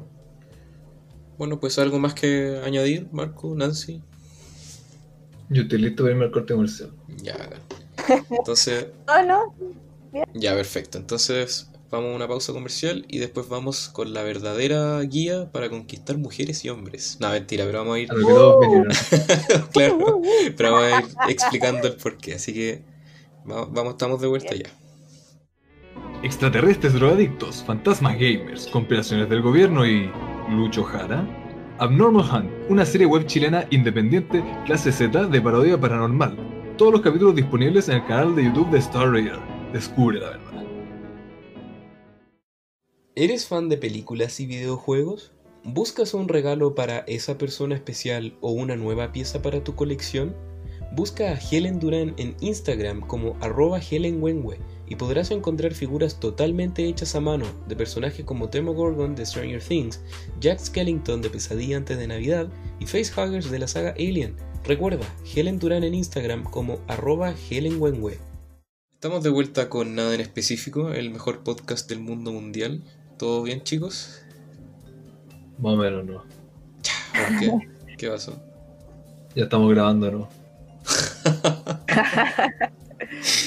no, aquí estamos súper contentos, al menos yo estoy súper contento de tener a Nancy aquí, que ha sido súper entretenido conversar de este tema, un poco más, un tema más complejo, más amplio que el de costumbre. Esperando que sea entretenido para ella también. Sí, súper entrete. Para mí hablar y hablar de lo, de lo que hago y que me gusta, no, entretenido. Ya, mejor. Bacán. Em, bueno, como habíamos prometido al principio del programa, eh, dividimos el segmento. El primero era de una charla más, más macro sobre la psicología, qué te dedicabas tú, tu visión. Pero aquí llegamos al, al génesis de este tema que es el, el, tema de las chanterías respecto a las conquistas de mujeres y hombres. Porque Existen un montón de personas que alegan saber de los secretos más profundos de la psicología masculina y femenina y lucran con tutoriales y libros sobre cómo conquistar a una persona. Y el problema es que estas personas, muchas personas, caen en algo que no necesariamente los va a ayudar. Algunos buscan estos supuestos conocimientos por un montón de razones que podemos explorar más adelante, pero tú como psicóloga ¿Has visto estos tutoriales? ¿Creen estos gurús de la conquista y maestros de la psicología sexual? Todos, no, mentira. los he visto, no. no eh, sí, pues de todas maneras, eh, esta curiosidad yo creo que tiene el ser humano de por sí.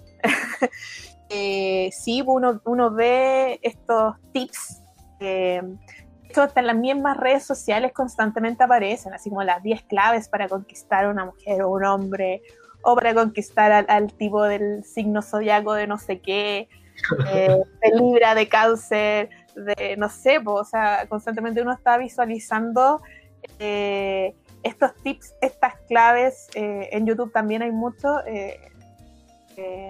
todo esto, además de de otras cosas como también el, tarot, me imagino, que, también como que te muestran ahí el perfil y no sé qué.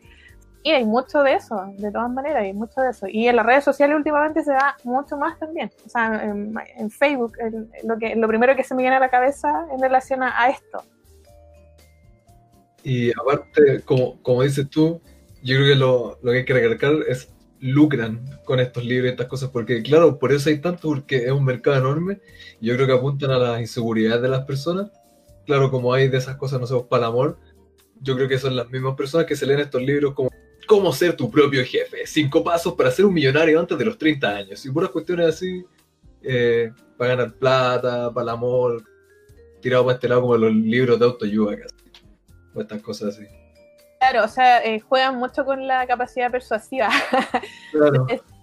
tienen como la verdad de que esta es la fórmula o esta es la forma real en, en el cual tú tienes que conquistar a una persona. Hay muchos libros también eh, y, y, que te, te, llevan un poco a, a, a, orientarte a saber cuáles son las mejores técnicas de seducción, decirlo de alguna manera. ¿Tú descartarías ahí la idea de que existe un manual que se aplica a todas las personas como para conquistarlas? todas maneras. O sea, y, y, no, si nos fuéramos como al lado cinéfilo y, y, pensáramos como en algunas películas que aparecen de, de estas personas que enseñan a conquistar a, a, a otros, eh, y ahí mismo uno se da cuenta que en realidad eso no es posible, porque todas las personas, y lo que conversábamos al principio, eh, tienen diferentes personalidades, diferentes formas de percibir la realidad.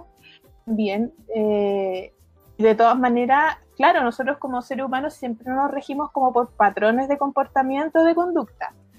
Hay ciertas cosas que, que se van dando eh, en un término general de la población, puede ser, pero eso no puede eh, limitarse a que todos tengan como este manual eh, de conquista, porque en realidad no podéis pensar en que la misma forma en cómo conquistaste a tu primera polola la misma forma en cómo vaya a conquistar, no sé, por la persona de la que te está enganchando ahora. Pues, es inevitable pensar en eso porque de verdad que, como decía, percibimos la realidad de las situaciones de, de formas distintas. O sea, somos de personalidades también diferentes. Y, y, también las mismas experiencias que nosotros tenemos en nuestro día a día nos llevan también a, a que en esa, en esa situación, a lo mejor de que te guste a alguien, eh, también sea de una forma diferente. Yo no creo de verdad en que, o sea, hay, hay cosas eh, generales tiene que considerar en el momento de lo mejor que uno quiera insertarse en una relación de pareja. De todas maneras, pero que exista este manual como tienes que mirarlo de esta manera, eh, no sé, tienes que vestirte de esta forma, eh, tienes que escribirle de tal manera en el WhatsApp, porque hay, hay de hecho hasta, hasta de eso, así como cómo tienes que mandar un mensaje, eh, o tienes que esperar tantos minutos para responder o no responder. Entonces, sí. es como. Yo en eso. De, como de hecho. No, no, de hecho, exactamente, como... de eso estábamos hablando antes de empezar el programa con Marco, que eh, hay una infinidad de, de, de, guías que van precisamente de eso, que todo se basa como en la psicología, yo creo, inherente como de la mujer y el hombre. Y por ejemplo, la mayoría de los que son tutoriales para hombres, como que te instruyen cómo abordar a una mujer. Y es como, no, es que tienes que ir, tienes que ir lento. De hecho, estoy viendo una guía así, dice, vístete elegantemente. eh, escucha. Ponte el, el, el, el, perfume que tú creas idóneo para conquistar. Y son como puras cosas de las que tú te tienes que adaptar a esa persona. Entonces, claro, tú me... No, y como, encima, como decís tú, los tips son así como, escucha. Vístete como persona decente, como bueno, sé sí, un ser humano de hecho, decente. Eso es lo que me... Sí, de me llamó mucho la atención lo que decías tú, Nancy, porque eh, son como cosas que en general uno debería buscar, pues, ¿cachai? Que de hecho en, un, en una página que estábamos viendo antes de empezar el programa también, decía, claro, algo como lo que decía Marco, que era como tienes que buscar a alguien que te escuche, que te entienda, que te acompañe, y son como cosas que yo creo que son generales, pues, ¿cachai? Ahora, Marco dijo algo que a mí me hizo mucho sentido y yo no lo había pensado.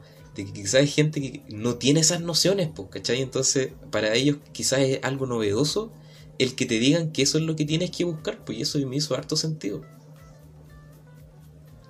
Porque por algo, aparte es un mercado enorme, porque es un mercado enorme estos libros de autoayuda en general, de los tutoriales de cómo hacer eso, videos, eh, puta, esta cuestión como de machos alfa, que tienen sus videos en YouTube y te enseñan cómo vestirte, cómo hablar con mujeres. Y una cuestión así, está pero así llenísimo y se forran. ¿Por qué? Porque hay demasiada gente que literalmente les compra el mensaje. Pues. Que sí, pues. Gente que lo necesita. O sea, lo que tú decías ahí delante, que de verdad no, no, no hay que hacer mucho análisis para pa darse cuenta de que sí, pues hay gente que busca ese material, por algo está. por, por algo se hace, se vende, es porque hay gente que lo consume Y, y si lo consume es que hay que ver pasa también con ellos, porque tú hablaste, por ejemplo, Marco, de la inseguridad. Yo creo que aquí va muy de la mano con eso, o sea, de, de, del ser muy inseguro, de sentir que uno no tiene las herramientas necesarias para acercarse a una persona, tiene que ver justamente con esta construcción de la identidad que uno tiene eh, a nivel general y que parte eso en la adolescencia, ¿cachai? O sea, también hay que ir viendo eh, qué tipo de experiencias tuvo en ese momento para llegar y, y, sentir que en realidad no tiene las herramientas necesarias para poder conquistar o, o para pa generar una relación con una persona. Eh, yo creo que claramente va muy ligado de eso, de esas inseguridades y de que necesitamos como patrones de, de, de seguimiento que nos permitan sentirnos un poco más seguros de lo que estamos haciendo, de cierta manera. De hecho, mira, aquí tengo abierto una, un segmento de esta guía y dice, utiliza el lenguaje corporal para coquetear. El lenguaje corporal directo y seguro puede señalar tu interés. Trata de utilizar unas señales para demostrarle que te atrae y que te interesa tener un contacto físico.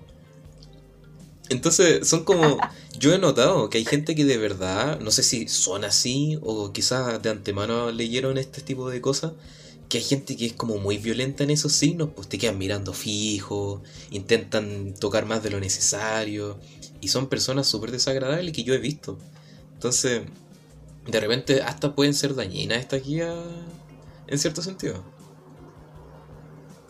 Sí, pues exactamente porque eh, creo que te confunden y te pierden un poco eh, en intentar conocerte a ti mismo, ¿cachai? O sea, yo creo que lo primero que uno tiene que, tener claro eh, es saber cuáles son tus habilidades y tus debilidades como persona.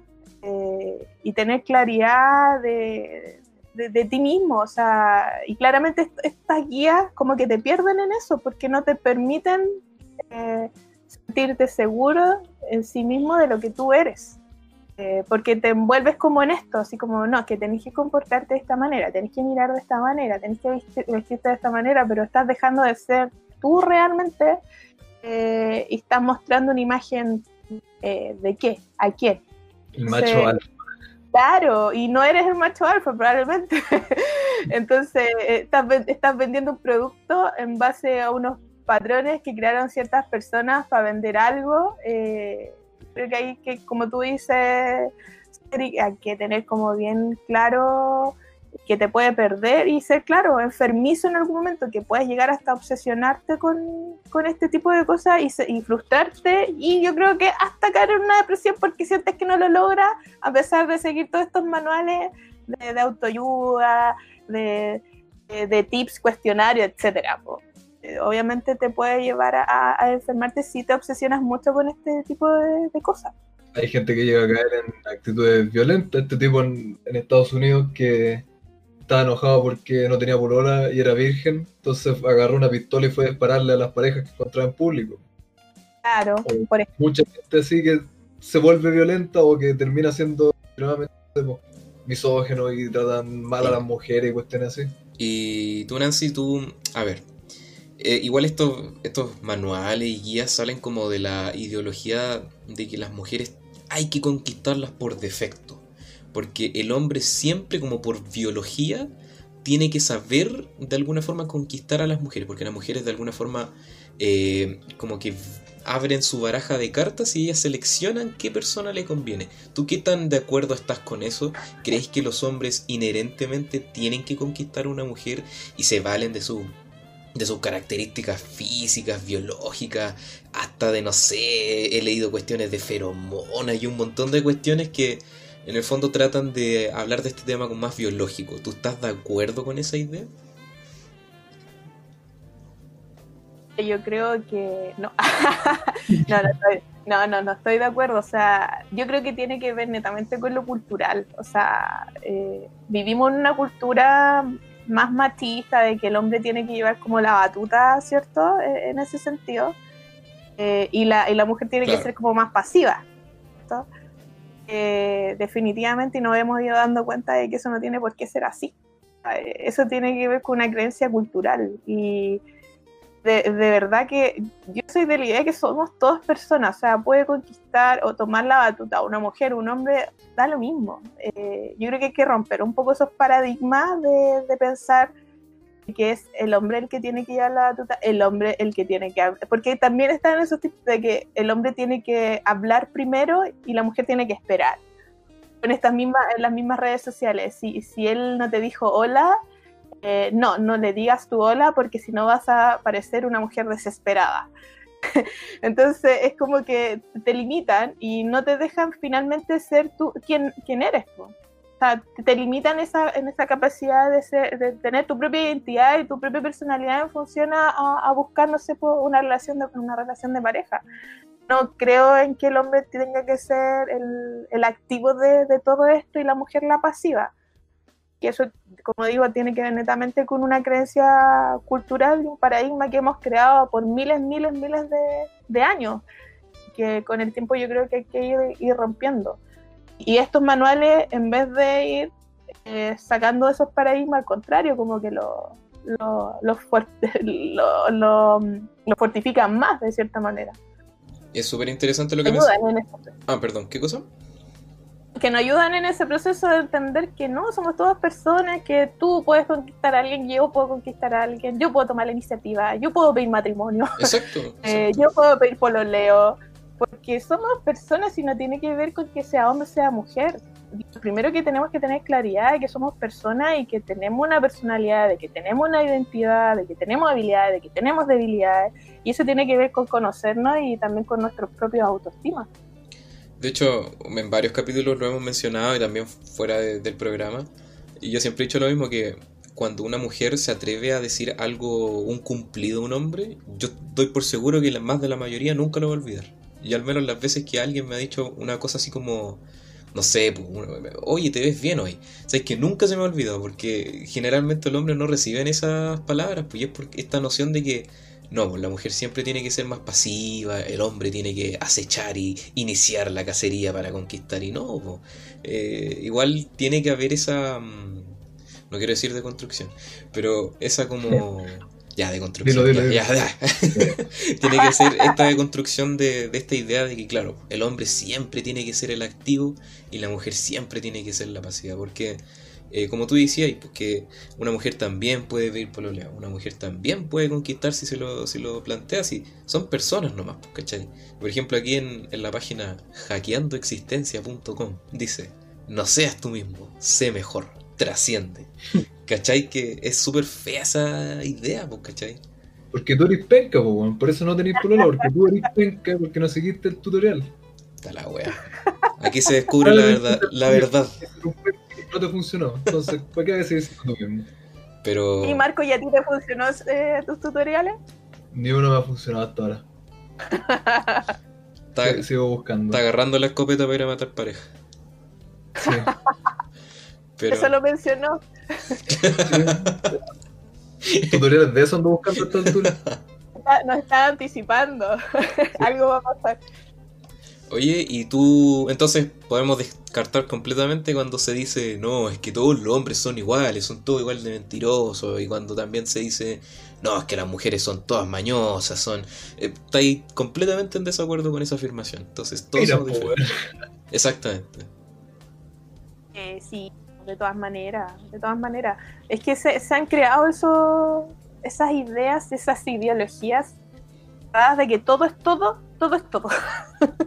y cuando no, no es todo. O sea, eh, somos, vuelvo a insistir, y de verdad, o sea, diferentes en- entre sí y así mismo como una, una mujer puede eh, ser pasiva, un hombre puede ser pasivo también. Entonces, eh, no, la gente le gusta generalizar constantemente, le gusta generar eh, no sé, patrones de conducta para todo eh, y, tips para todas las, situaciones, pero yo creo que tiene que ver principalmente con lo que Marco mencionó y fue muy asertivo el tema de las inseguridades personales. Claro.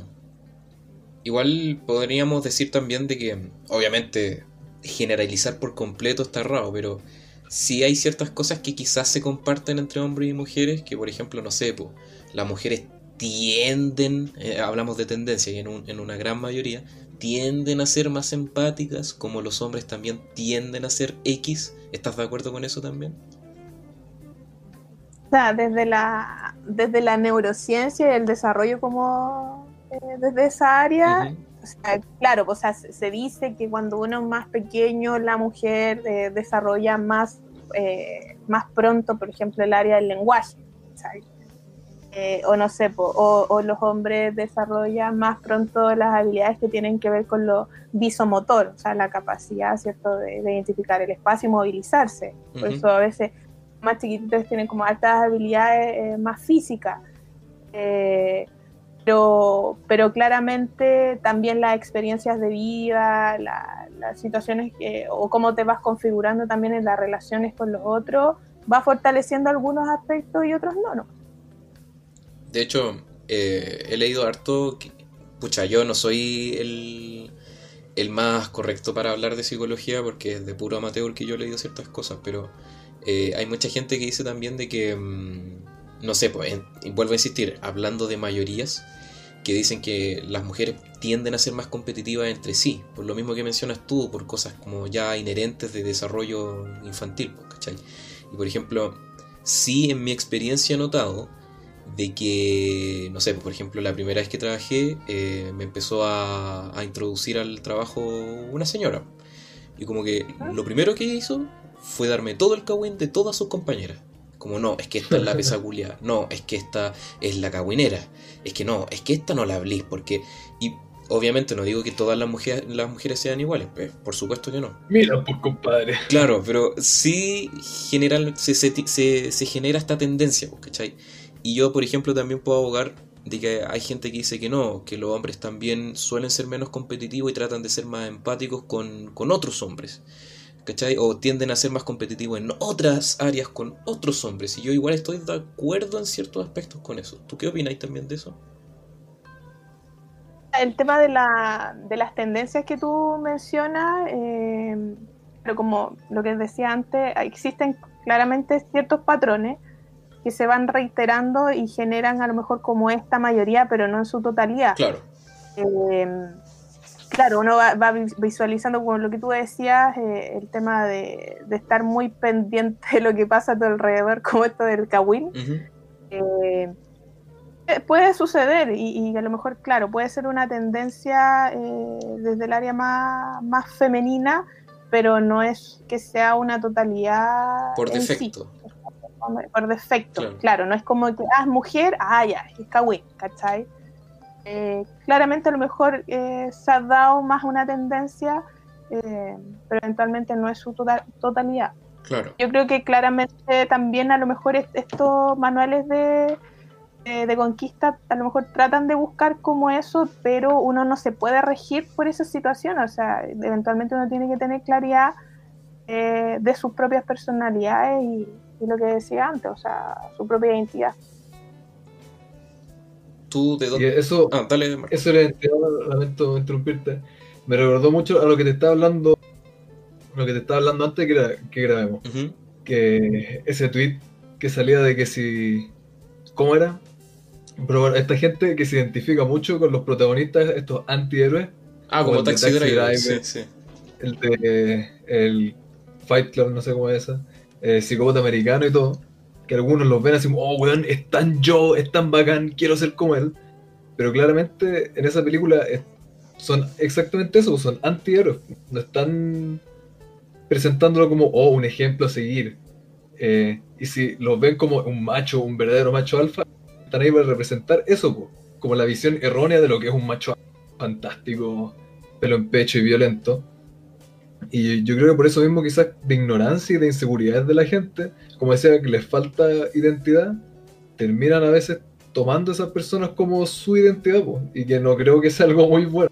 Como me contáis tú también de las personas que se crían ahora la nueva película que se creen el Joker. Claro que eso es como esta gente que mm, de alguna forma idoliza estos personajes que son como incels, que son como... ¿Cómo lo mencionaste tú delante, Marco? Eh, Celibato involuntario. claro. Eh, pero claro, en el fondo mucha gente también se enoja con este tipo de temas, pero es que la película misma no la no la glorifica, pues la muestra como algo negativo. Ahora que haya gente que lo, lo busca y trata de replicarlo es otra cosa. Como he visto mucha gente Personas que que es como... quizás se ven identificas con el personaje. O sea, Quizás también están más solos, quizás también están más desconectados del resto y por eso dicen, oh, sabéis que este personaje es como. Entonces no lo ven como un antihéroe, soy tan Harley Quinn. básicamente. Mm, Pero la versión hombre. claro. Y pues y eso, como, como les decía, pues a, y- y hay que ver qué pasó antes de su vida, en ese proceso a lo mejor, eh, que, hay, que, que hay todavía esa búsqueda de identidad en la persona, pues, eh, de no sentirse como claro y consciente y seguro de, de lo que es él o ella. Eh, hubo algo que probablemente no, no permitió tener más claridad sobre eso. Oye, y tú, mm, pucha, es que igual tu, tu rubro es un poquito más eh, específico. Pero yo te, tenía una pregunta aquí en la pauta que respondía como... O sea, no, no derechamente en la pauta, pero me llevó a pensar eh, en este tema de estas personas que buscan, eh, por ejemplo, ser un macho alfa. Pero ¿cómo uno puede ser un macho alfa dentro de una sociedad súper... eh, como lo que tú mencionabas, porque es como el hombre siempre tiene que ser el activo y la mujer la pasiva. Porque igual yo he leído mucho de, personas que eh, son aplastados por de alguna forma estas competencias, porque el hombre siempre tiene que ser el, el claro, el que la lleva, él tiene que ser el que está eh, apto para todos los desafíos, tiene que ser el encantador, tiene que ser el que se la sabe toda. Entonces, Tú tus malas juntas. eh, igual tiene que haber un, un peso psicológico importante en esa gente, po, en esa gente que busca estos manuales, en esta gente que no sabe qué cresta hacer. Claro, eh, de todas maneras, pues, debe haber como, como lo que mencionaba antes, y como una obsesión por querer ser como el, el, mal, el macho alfa, eh, buscar, y, y casi como un trabajo de eso, de, buscar como todas las características para, para encajar finalmente, porque eso es lo que está buscando la persona, po, encajar en ese, esta característica eh, que probablemente sea todo un desafío a nivel personal porque eh, le dificulta, porque le cuesta, porque eh, su tipo de personalidad a lo mejor encaja en eso. Entonces, claramente un desafío y un cansancio, me imagino, mental y emocional en la persona eh, para poder tratar de encajar en todo ese canon, eh, específicamente eh, relacionado con el ser el macho alfa y claramente la sociedad y, el resto a lo mejor él se- con, eso se ve más presionado y, y claramente hay un hay un tema que, que puede llevarlo a, a enfermarse de todas maneras Y de hecho, Como dicen los mismos tutoriales que mencionaba, eh, le sugieren adoptar básicamente una identidad que no es suya. claro, exactamente exactamente No, y- sea, dale nomás, dale nomás. dale dale No, no, no, es que dale, que me iba a ir en la bola, pero dale nomás, explícalo. y ya se me fue la idea Chuta, sorry.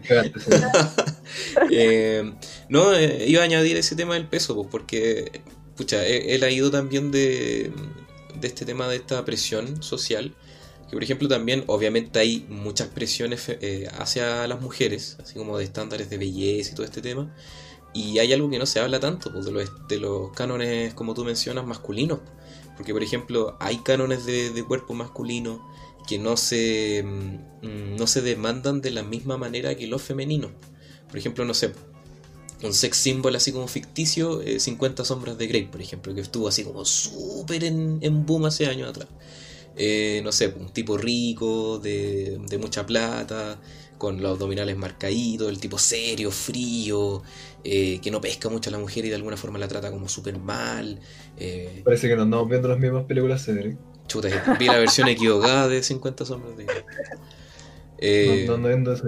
Pero igual es súper brígido eso, pues, ¿cachai? Por ejemplo, no sé, eh, no, no, no lo digo por mí, lo digo por muchas cosas que he leído. Eh, respecto a, esta presión de, no sé, pues, eh, vaya en la calle y veía estos afiches como de, no sé, pues, boxers. Y los boxers no están eh, posados con, con un hombre, no sé, pues gordo, o, o con un cuerpo escuálido, sino que son viejitos ricos, pues, ¿cachai? Y esa es la idea. Claro y por qué crees tú que pasa eso Por lo mismo que mencionabas tú, porque existen estos cánones como de, de cómo se debería desempeñar cada cosa, el cuerpo ideal, pues lo mismo que las mujeres con estos cuerpos como tan perfectos, pues, ¿cachai? Y no todos los cuerpos son perfectos, yo he conocido muchas mujeres que son súper inseguras con su cuerpo. Eh, son mujeres que no son feas, no tienen un cuerpo feo y siempre se están comparando con otras personas, siempre se están comparando con la publicidad, ¿cachai? Y es súper brígida esa weá, pues hay un desgaste como tú dijiste mm, constante, pues, porque siempre uno se está comparando, uno siempre se quiere perfeccionar en ese sentido, y uno puede estar tranquilo con lo que es nomás. Pues. ¿Y se ah, puede vender? ¿Cómo? O sea, con eso, si es para vender, decía Marco. Claro, se puede vender. Eh, sí, quizás no es para imponerte una imagen de cómo tienes que ser, sino que lo que en general le gusta más a la gente y eh, quieren buscar una imagen que atraiga más personas. Está bien, pues sí, sí, para eso está hecho, pues, pero igual te da un, peso, pues, ¿cachai? Y no, sé, yo, no lo estoy diciendo, yo lo estoy poniendo nomás. Ah, ya. estoy poniendo la idea. Sí, no, sí, totalmente de acuerdo, sí, para eso están, pues, pero aún así no quita el hecho que hay una presión. A mí, eh, con respecto a lo que decían, entonces como que las personas eh, necesitamos trabajar mucho el tema de la autoestima eh, durante una etapa de nuestras vidas, porque esto habla principalmente de que no hay un fortalecimiento de eso. Y bueno, yo que lo puedo ver eh, desde los mismos adolescentes, hay muchos indicadores de mucha baja autoestima. Esto mismo que tú decías, hay mujeres que pueden ser, se ven muy guapas, ¿cierto? O dicen que son feas o se sienten feas, no sé qué eh, y uno no se pues ve y dice en realidad, pero ¿por qué? ¿Por qué piensa eso? Eh, tiene que ver eh, justamente con eso, o sea, si nos damos cuenta en nuestra sociedad, sociedad chilena, los índices de autoestima, o sea, de baja autoestima, yo creo que son muy altos. las personas de por sí les falta como, como justamente eso, fortalecer ese aspecto de su personalidad cuando tenemos una baja autoestima, claro, pues no, no tratamos de buscar cánones, tratamos de buscar eh, perfiles de personas que consideramos que pueden ser exitosas, ¿cierto?, en distintos aspectos de la vida. Eh, yo creo que, claro, hay que, habría que fortalecer ese trabajo, a lo mejor más, más psicosocial, emocional, que tenga que ver precisamente con el autoestima que yo lo veo mucho por lo menos con los adolescentes y bueno, con personas que tienen 20, 30 años también. O sea, porque eh, hubo, como les decía antes, hubo una etapa en sus vidas donde ese trabajo no existió, eh, hubo, hubo, muchas trancas, eh, el tema del bullying, que, que, yo que lo converso, lo hablo y lo veo, genera mucho tema en las personas y lo arrastran durante años y años y años y los llevan a, a estas situaciones en donde no se, sienten inferiores y tienen que buscar como, como estas imágenes guías para, sentirse un poco mejor dentro de lo mal que se siente. Claro. Como eso. Sí, oye, es algo que no se le da la atención necesaria. Por ejemplo, escucha, eh, para mí durante mi adolescencia igual fue un rollo brígido el que fuera bajo. Eh, yo soy súper bajo, pues entonces el, el hecho de... Hombre. ¿Cómo? Poco hombre. Claro, exactamente, eso mismo, pues, ¿cachai? De que nunca me dijeron poco hombre, pero sí me, afectaba, por ejemplo, estos, estos, cánones de, de cuánto se llama de comparación, pues, ¿cachai? Porque el hombre como ideal tiene que ser alto, con voz grave, el dominante, el macho alfa. Entonces, el hecho de, de no responder a estos cánones tiene un peso súper brígido y uno se está comparando constantemente. Yo en lo personal, a mí ya me da lo mismo porque eh, va un tema de aceptación, como dijiste tú. Va un tema de contentarte con lo que tenés nomás, ¿cachai? Y si vaya a pasar la vida atormentándote por algo que no podéis cambiar, pucha, vaya a pasarla mal toda la vida. Entonces. Exactamente. Y eso es con muchas cosas. Creo que ese, ese autoanálisis siempre hay que ir haciéndose. hago esto? porque estoy leyendo este libro de eh, pautas o por qué estoy haciendo, no sé, o viendo esta página donde me dicen cómo tengo que conquistar. Yo creo que hay que hacerse esa pregunta, el por qué lo hago, porque eh, de por medio de tener muchas temáticas psicológicas o emocionales eh, no resueltas y que nos llevan a, guiarnos por, esto. Entonces, insisto, hay que trabajar mucho, yo creo, ese aspecto de las personas, el tema de la autoestima y la seguridad personal y como tú mencionabas, el aceptarse, el aceptarse como, como uno es, eh, cómo uno se enfrenta a la vida, cómo, cómo uno se relaciona con las personas, eh, aceptar sus limitaciones también es necesario, o sea, las personas no pueden ser perfectas y estar llenas de habilidades, o sea, tenemos nuestras limitaciones también, hay que aprender a conocerlas y aceptarlas pensar que también es parte de nuestra propia personalidad y, tener claridad de que uno es único, único, único, ¿cierto? En esa diferencia también. Claro. Y a la gente de verdad que le, le cuesta y por eso considero que es súper difícil eh, decir cuál es la forma ideal o los diez mandamientos de cómo hay que conquistar a, un otro. Porque hay que adherirse a, a cómo también es la otra persona. A lo mejor yo puedo tener súper esquematizado en mi, en mi paradigma cerebral de que Em, tengo que responder de esta manera, tengo que reaccionar de esta manera, tengo que vestirme de esta manera, pero probablemente a la otra persona no le gusta, no, encaja con lo que él espera o ella espera.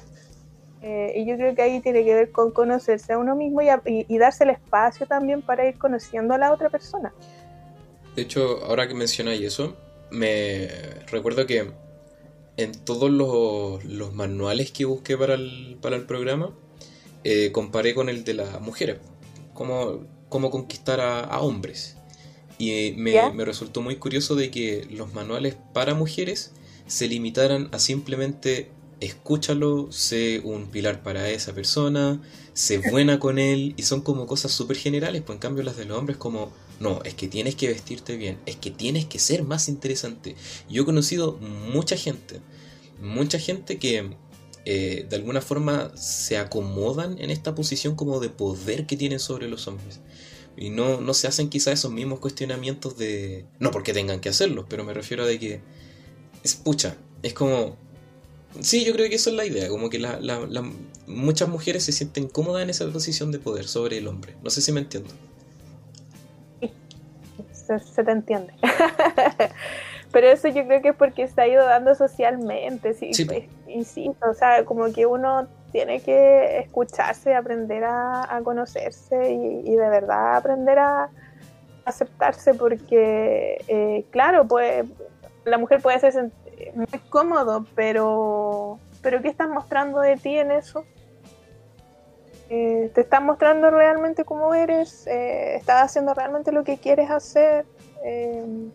Sé, yo creo que de verdad es importante el aprender a escucharse. Mm. Obviamente a tener una relación. Eh, de hecho, cuando, eh, bueno, toco mucho lo de los adolescentes porque es el área donde yo trabajo. Eh, pero, por ejemplo, los chicos cuando empiezan recién sus relaciones de pololeo y todo, siempre trato de recalcarles el tema de que ellos se sientan seguros con, con cómo son. Eh, porque no, no sacan nada estar con una persona cuando eh, eh, siguieron a lo mejor todos estos patrones, pero en el momento ya de la relación, cuando empieza a andar,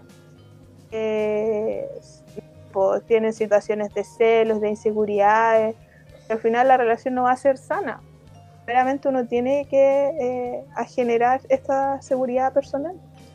Y, les cuesta a los chicos porque como que, como ya, es la moda estar pololeando, entonces tengo que pololear y tengo que em, buscar todas las formas de, conquista y, todos los tips de los amigos, las amigas, em, los consejos y, se olvidan de que tienen que primero eh, saber realmente lo que quieren y, quiénes son. Claro. Y no, y el hecho de, pucha, a ver como para sintetizar, yo creo que lo principal es ser, tú mismo. Vestirse bien. ¿Ah? Vestirse bien. Claro, vestirse bien y aromatizarse.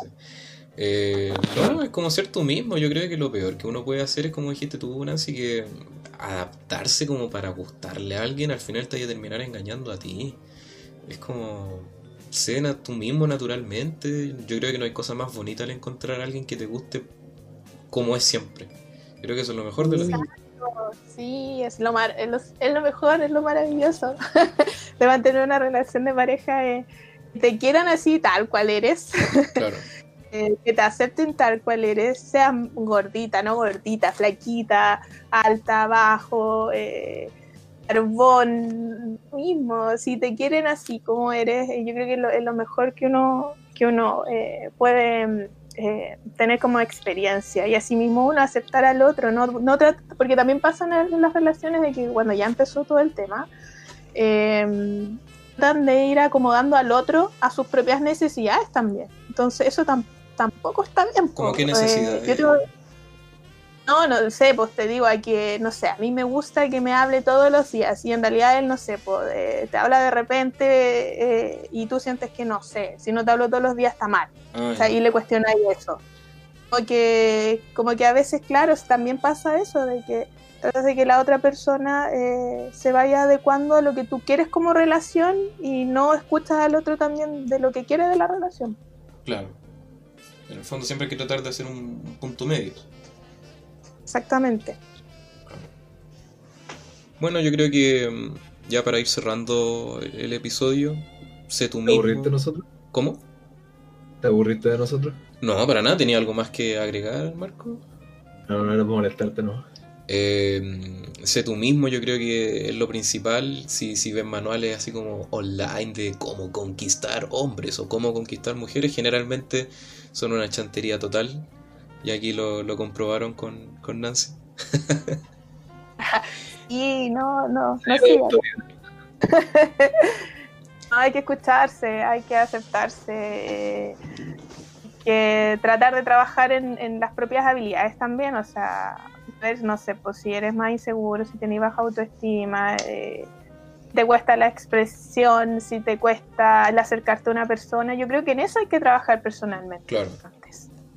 En, esas cosas que tú ves que te cuestan, trabájala. En vez de seguir un patrón de conducta en relación al tipo de conquista, eh, trabajar esas cosas que tú ves como debilidades personales. Eh, y, y nada, o sea, eh, aceptarse, yo creo que lo, es lo primordial en ese aspecto. Que a lo mejor, como decíamos, nos podemos terminar enfermando, nos podemos, podemos llegar a una depresión porque sentimos que nada nos sirve, eh, cuando tampoco nos estamos dando el espacio de conocernos a nosotros mismos ser auténtico, ¿cierto? De, de ser sincero también con uno, con, con uno, con las emociones que, que pueda sentir, ¿cierto? También ser empático con el otro, escucharlo.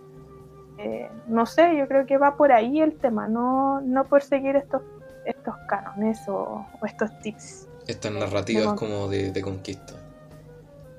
Y definitivamente hay que trabajar desde las habilidades personales eh, y desde ahí ir al mundo, al mundo de la conquista. Y no encerrarse en que ella tiene que hablarme primero o él tiene que hablarme pri- primero. Eh, uno va a ir va a ir evaluando también, ir evaluando cómo se va No, dando no, la no puedo responderle al tiro porque voy a parecer poco interesante. Tengo que esperar 10 minutos. Claro, sí, pero cinco minutos, diez minutos, no, una hora para parecer más interesante aún, o mañana. Oye, ¿y tú crees No, que es- esta, esta como eh, narrativa de nuestra sociedad, de que el hombre pasivo, o sea, el hombre activo, mujer pasiva, va a cambiar en algún minuto? ¿Crees que seguirá siendo así hasta el fin de los tiempos? O sea, en mi bola mágica, em, yo creo que va a cambiar. Yo creo que el mundo está cambiando. ¡Ah! Vaya a escribir tu manual nuevo. Cambiará más. No, pero mi manual va a ir orientado a fortalecer habilidades. Em, no, yo creo que va a cambiar. O sea, yo creo que de a poco también se han ido rompiendo justamente muchos paradigmas que tienen que ver con el machismo, feminismo, ¿cierto? Eh, de que hemos ido entendiendo que somos personas y que tenemos que, que entendernos en nuestras diferencias e ir aceptando eso. Eh, yo creo que de a poco, de a poco va a ir eh, modificándose eso y yo creo que hay personas que ya lo han entendido así, o sea, de que hay personas y mujeres que han pedido matrimonio y que piden pololeo, que dan el punto inicial a una relación, existen, entonces yo creo que tampoco eso se va a ir entendiendo y, y- y ya no va a ser tema, o sea, no va a ser tema de que el hombre tiene que ser el galán, el que te tiene que abrir la puerta, el que te tiene que, que llevar a pasear, eso. Llevar a pasear. Eh, sí. como así, como si fuera mascota. Ya, gordo, hoy día te eh, toca paseo. Sí, Claro. ¿Sabes que está súper contenta en relaciones así? Eh, además.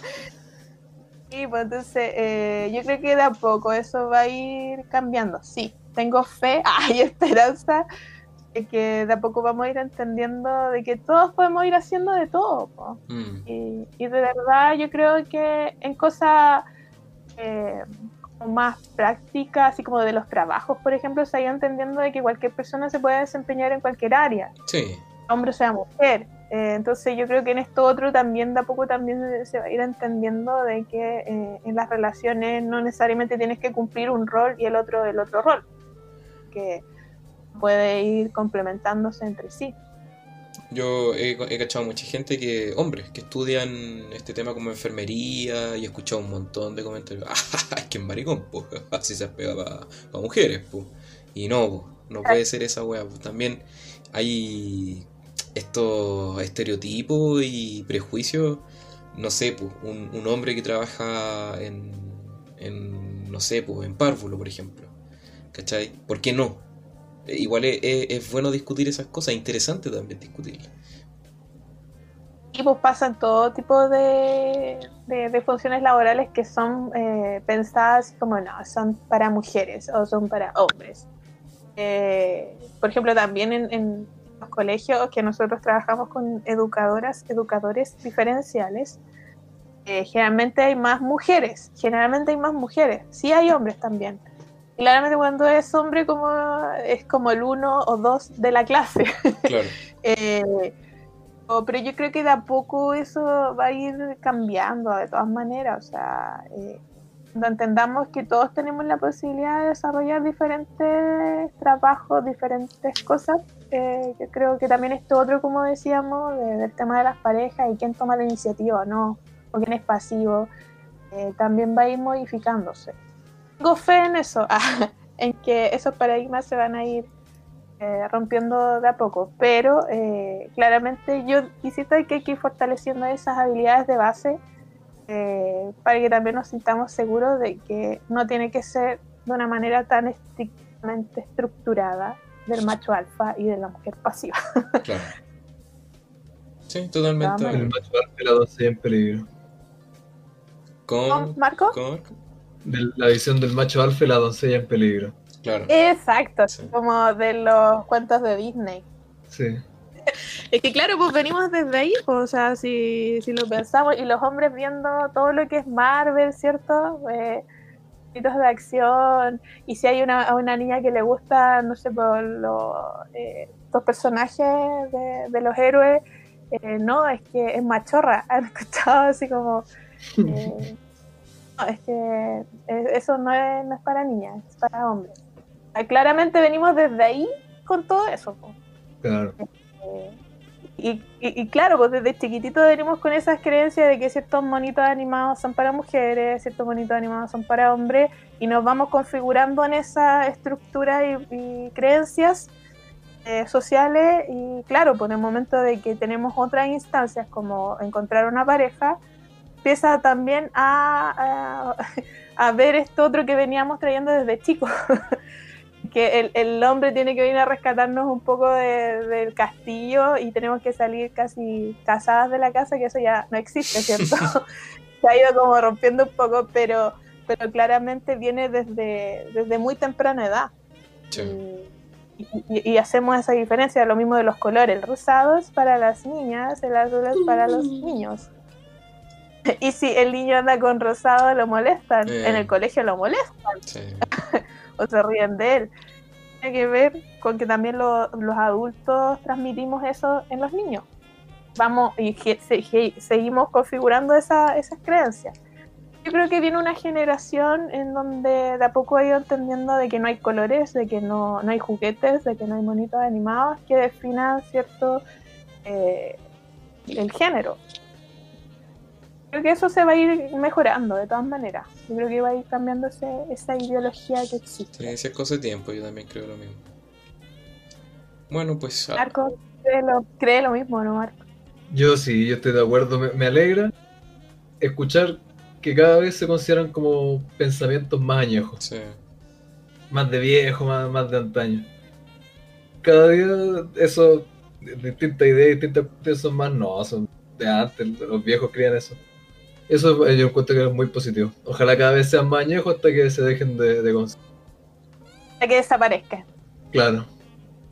Y de todas maneras, yo creo que con el tiempo eh, van a haber generaciones que van a marcar esa diferencia. Y yo lo, yo lo veo por lo menos en mi entorno, eh, amigas que, que son mamás eh, o en amigos, eh, que veo que claramente no, no generan ese tema de los colores, de los monitos animados, de los juguetes.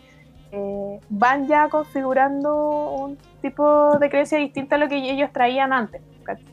Eh, porque también eso se ha ido permitiendo y, se ha, ha ido abriendo espacio para entender que somos todos todos y que por ejemplo a un niño le puede gustar el color rosado y el fucsia y no es malo y no significa nada y, y- no tiene por qué ser negativo como antes se, se visualizaba porque era como no, ¿cierto? Como no podía vestirlo de esa manera. Por eso Cedric se viste entero de negro. Para que no haya confusiones. Soy un hombre lleno de inseguridades. Me encanta. Bueno, algo más que agregar, chiquillos. Yo la verdad que súper contento con, con los temas que hablamos, son súper interesantes. Yo creo que dan para hablar si que podemos cuatro horas de este tema en, específico, porque el tema como de, de construir esta idea establecida, de cuestionarse, como dice Marco, estas weas así como viejas, es brígido, es muy brígido. Y, y nada, por ejemplo, esta de, de los cánones masculinos, de los cánones femeninos también, que como tú dijiste, Nancy, también se ha cuestionado mucho con este tema el feminismo, pero también dentro del feminismo también hay muchas cosas que también se pueden cuestionar y eso es súper bacán, pues, ¿cachai? De que todos en el fondo nos cuestionemos cosas. Yo creo que es súper brígido eso. Yo creo que lo mejor, lo mejor en la vida es ir cuestionándose, porque así nos permite generar cambios. De Totalmente. todas maneras, el cuestionar, el criticar, o sea, no, el criticar constructivamente, obviamente, eh, permite que uno vaya generando cambio y, o generando dudas de, ¿y ahí esto por qué tiene que ser así? Yo creo que de todas maneras eso contribuye Claro. en todo. Entonces, la, la conclusión de hoy, sé tú mismo, cuestionarse, no, no Vístete bien. vístete bien, usa todos los colores que quieras, eh, no compres manuales online. Yo creo que por ahí va todo. Pronto va a salir el manual autorizado por nada en específico para no gasten dinero en eso, sean ustedes mismos, acéptense, Sí. de verdad. Trabajen sobre sus actividades personales. Más importante yo creo que eso es trabajar sobre uno mismo para que después lo que vaya a construir con un otro sea enriquecedor, sea sano y se dé simplemente porque se va a dar.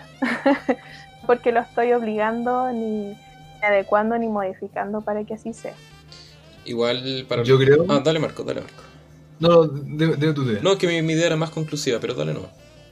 Ah, yo, yo iba a decir que antes de darle la conclusión, conclusión y, la, y que nos despidamos hasta vernos la próxima semana, ojalá, de cruzado, eh, hay que dar la recomendación semanal.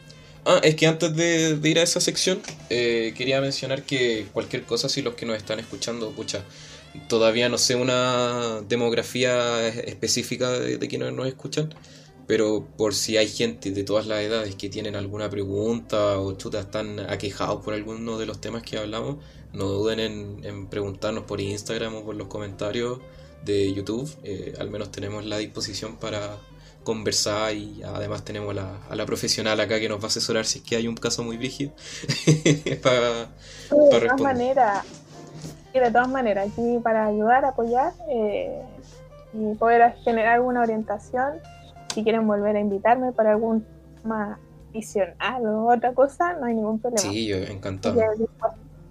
¿Y cuál es el Instagram del que hablas tú para que la gente se pueda contactar, Cedric? Arroba Star Raider TV. Para que, Que ve. para que sepan. Estamos com- va- vamos a comprar ya un- una marca con mejor nombre. ¿Y la página? La página, la URL es muy larga, pero la pueden encontrar en el- la página de Instagram. Me gusta. Bueno, ahora, como Marco anunció hace un ratito, vamos a la recomendación semanal, Nancy, que todos los capítulos, hacia el final, ¿Ya? damos una recomendación del, al público de lo, no sé, puede ser música, una película, serie, libro, absolutamente lo que sea que tú re- les recomiendes. Yo le recomiendo. Exactamente. Para que sobrevivan esta semana de cuarentena. Ay, a ver, no sé. claro, me pillaron. A ver. ¿qué Podríamos empezar con Marco mientras, pues mientras tú piensas que podrías dar. Yo nada, me pillaste. No, no, tenéis que dar obligado, no. Mira, yo creo que me acordé toda esta semana por el, el tema que hablamos. De una película que es buena. Siempre la citan mucho por los temas cinematográficos y de los, los efectos que usan, las tomas, etcétera. Pero también encuentro que es muy pertinente al tema que ya la mencioné, que es Taxi Driver. Es una película buena, es una película incómoda, que es la gracia. Eh, es un clásico. Y que presenta a este antihéroe, que es un hombre un veterano de Vietnam, está en Nueva York, creo, en los 70. Un hombre aislado, solo, desconectado del resto de las personas. Y explora mucho esta visión también de qué es ser el macho alfa y cómo relacionarse con. Cómo esas personas se relacionan con mujeres o intentan relacionarse, cómo ven a otros hombres. Y juega mucho con esa como imagen mental que se pueden crear esas personas. Sí, encuentro que es una película no solo buena, no solo un clásico, sino que también pertinente al tema. Taxi Conductor. Taxi Conductor. ¿No está en Netflix?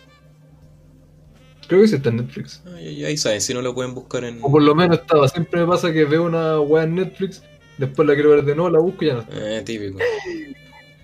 Bueno, si no, cualquier cosa lo pueden buscar en por ahí en internet, en páginas alternativas. Perdón, eso es ilegal. No, no, no, no, no, no. Páginas alternativas, dije. Ah, ya. Seriepepito.com. Eric, ¿Qué estupidez nos va a recomendar para esta semana?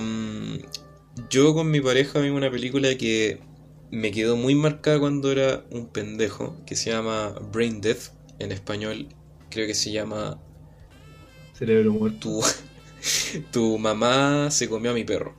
Eh. Es una película gore, como de mucha, mucha violencia, de horror comedia. A mí me encantan ese tipo de películas, si les gusta mucha sangre, comedia con humor negro. Se la recomiendo una película del director de, del Señor de los Anillos, de King Kong, de Spider-Man, eh, este tipo Peter Jackson. ¿Tolkien? ¿Cómo? ¿Tolkien? No. Eh, Peter Jackson en, sus primeras películas que está explorando muchos géneros. Y Brain Dead de verdad que es una película de la que nadie habla y merece mucho más porque es muy, muy, muy buena. Si se quieren reír con comedia negra, con muchas vísceras, sangre y cosas así, zombies, se las recomiendo totalmente. Y finalmente estamos con Nancy. ¿Pensaste algo? Oye, no sé, a mí me pillaron de verdad. Pero mm, cuando me hablaste, cuando me hablaste del, del tema de conquista, siempre co- como que me, me, me acordaba mucho al- a la película en donde trabaja Willie Smith. Ah, eh, que ¿cómo se también llama? enseña, eh, enseña co- a- es como el doctor Amor ahí, conquistando, enseñando a conquistar. La, la voy a buscar porque no me acuerdo cómo se llama. No. Hitch, especialista en seducción. Esa, se me ha olvidado esa película. Nunca he escuchado. Es que es, ¿Verdad? Eh, es relativamente antigua, como los 90, si no me equivoco. Oh, qué vieja. no, no sé, a ver, déjame. Sí, sí, creo que sí. Ah, Hitch, especialista en se- Ah, no, del 2005. El 2005, es de 2005, sí. No, es muy no recordaba más vieja, pero sí, yo no la he visto, la verdad. Ya, Los porque se van a reír igual.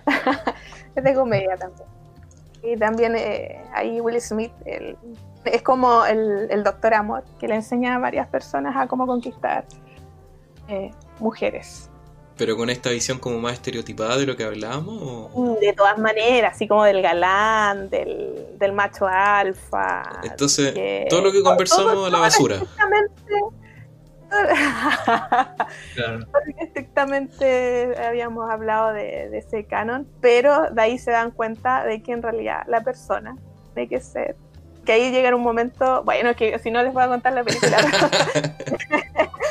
véanla, simplemente véanla. Y ahí se van a dar cuenta que en realidad nada de eso sirve.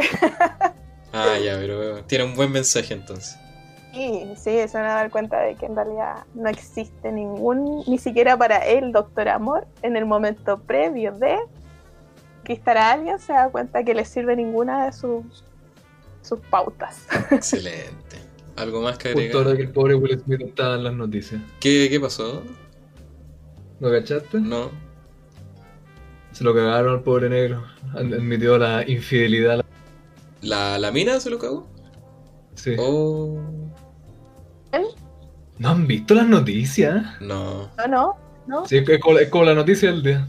Ahí salen hablando de su relación, la otra está cagando con no sé qué otro weón.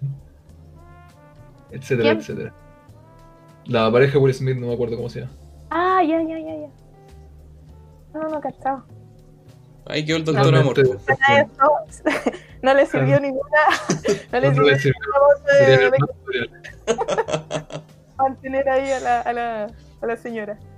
Bueno, algo. Pero eso, eh, yo, o sea, yo me entretuve mucho, eh, creo que he visto una o dos veces, eh, porque me gusta Will Smith.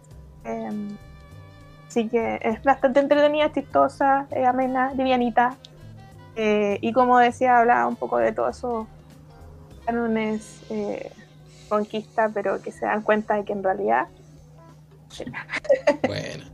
¿Algo más que agregar, chiquillo? Agradecerle a, a nuestra invitada el día de hoy por su tiempo, por su palabra Así es. y por entretener a la audiencia. Que nosotros ya no se nos acabaron las ideas, así que este es el último capítulo. Queríamos irnos con un, con un bang. Claro. Eh, sí. Yo agradecer el espacio, eh, ojalá se hayan entretenido, eh, que haya sido un momento grato eh, para aquellos que van a escuchar también. Eh, y, y nada, o sea, no me creo ex- experta de nada, también voy aprendiendo sobre la vida. Eh, y nada, eh, muy, muy agradecida del espacio y como les dije, cualquier otra instancia, si quieran conversar alguna otra temática, en fin. Eh, estoy aquí disponible para, para participar. Así que ahí todos los radios escucha. eh, un saludo a todos, a seguir nomás eh, perseverando en esto, eh, a mantenerse ahí bien, activos, eh, para que eh, psicológicamente no, no, no nos enfermemos. O sea, de todas maneras esto nos afecta, pero lo que estamos viviendo es el encierro. Pero nada, así que tener fuerzas nomás, darse ánimo, buscar hacer cosas eh, para mantenernos activos. Muchas gracias entonces, Nancy, por, por acompañarnos en el programa. Yo la pasé muy bien. Yo sé que Marco también, ¿cierto? Obviamente, y qué mejor despedida para terminar el capítulo. Sí, sí. Así que también gracias al público que nos acompaña, lo- los, que han estado desde el principio. Espero que la hayan pasado súper bien en este capítulo. Y sí, además que en alguna otra, otra ocasión te hacemos una nueva invitación, Nancy, porque la pasamos súper. Gracias. Yo igual. ya, pues así que con eso nos despedimos, chiquillos. Un abrazo y nos vemos en el próximo episodio. Chao, chao.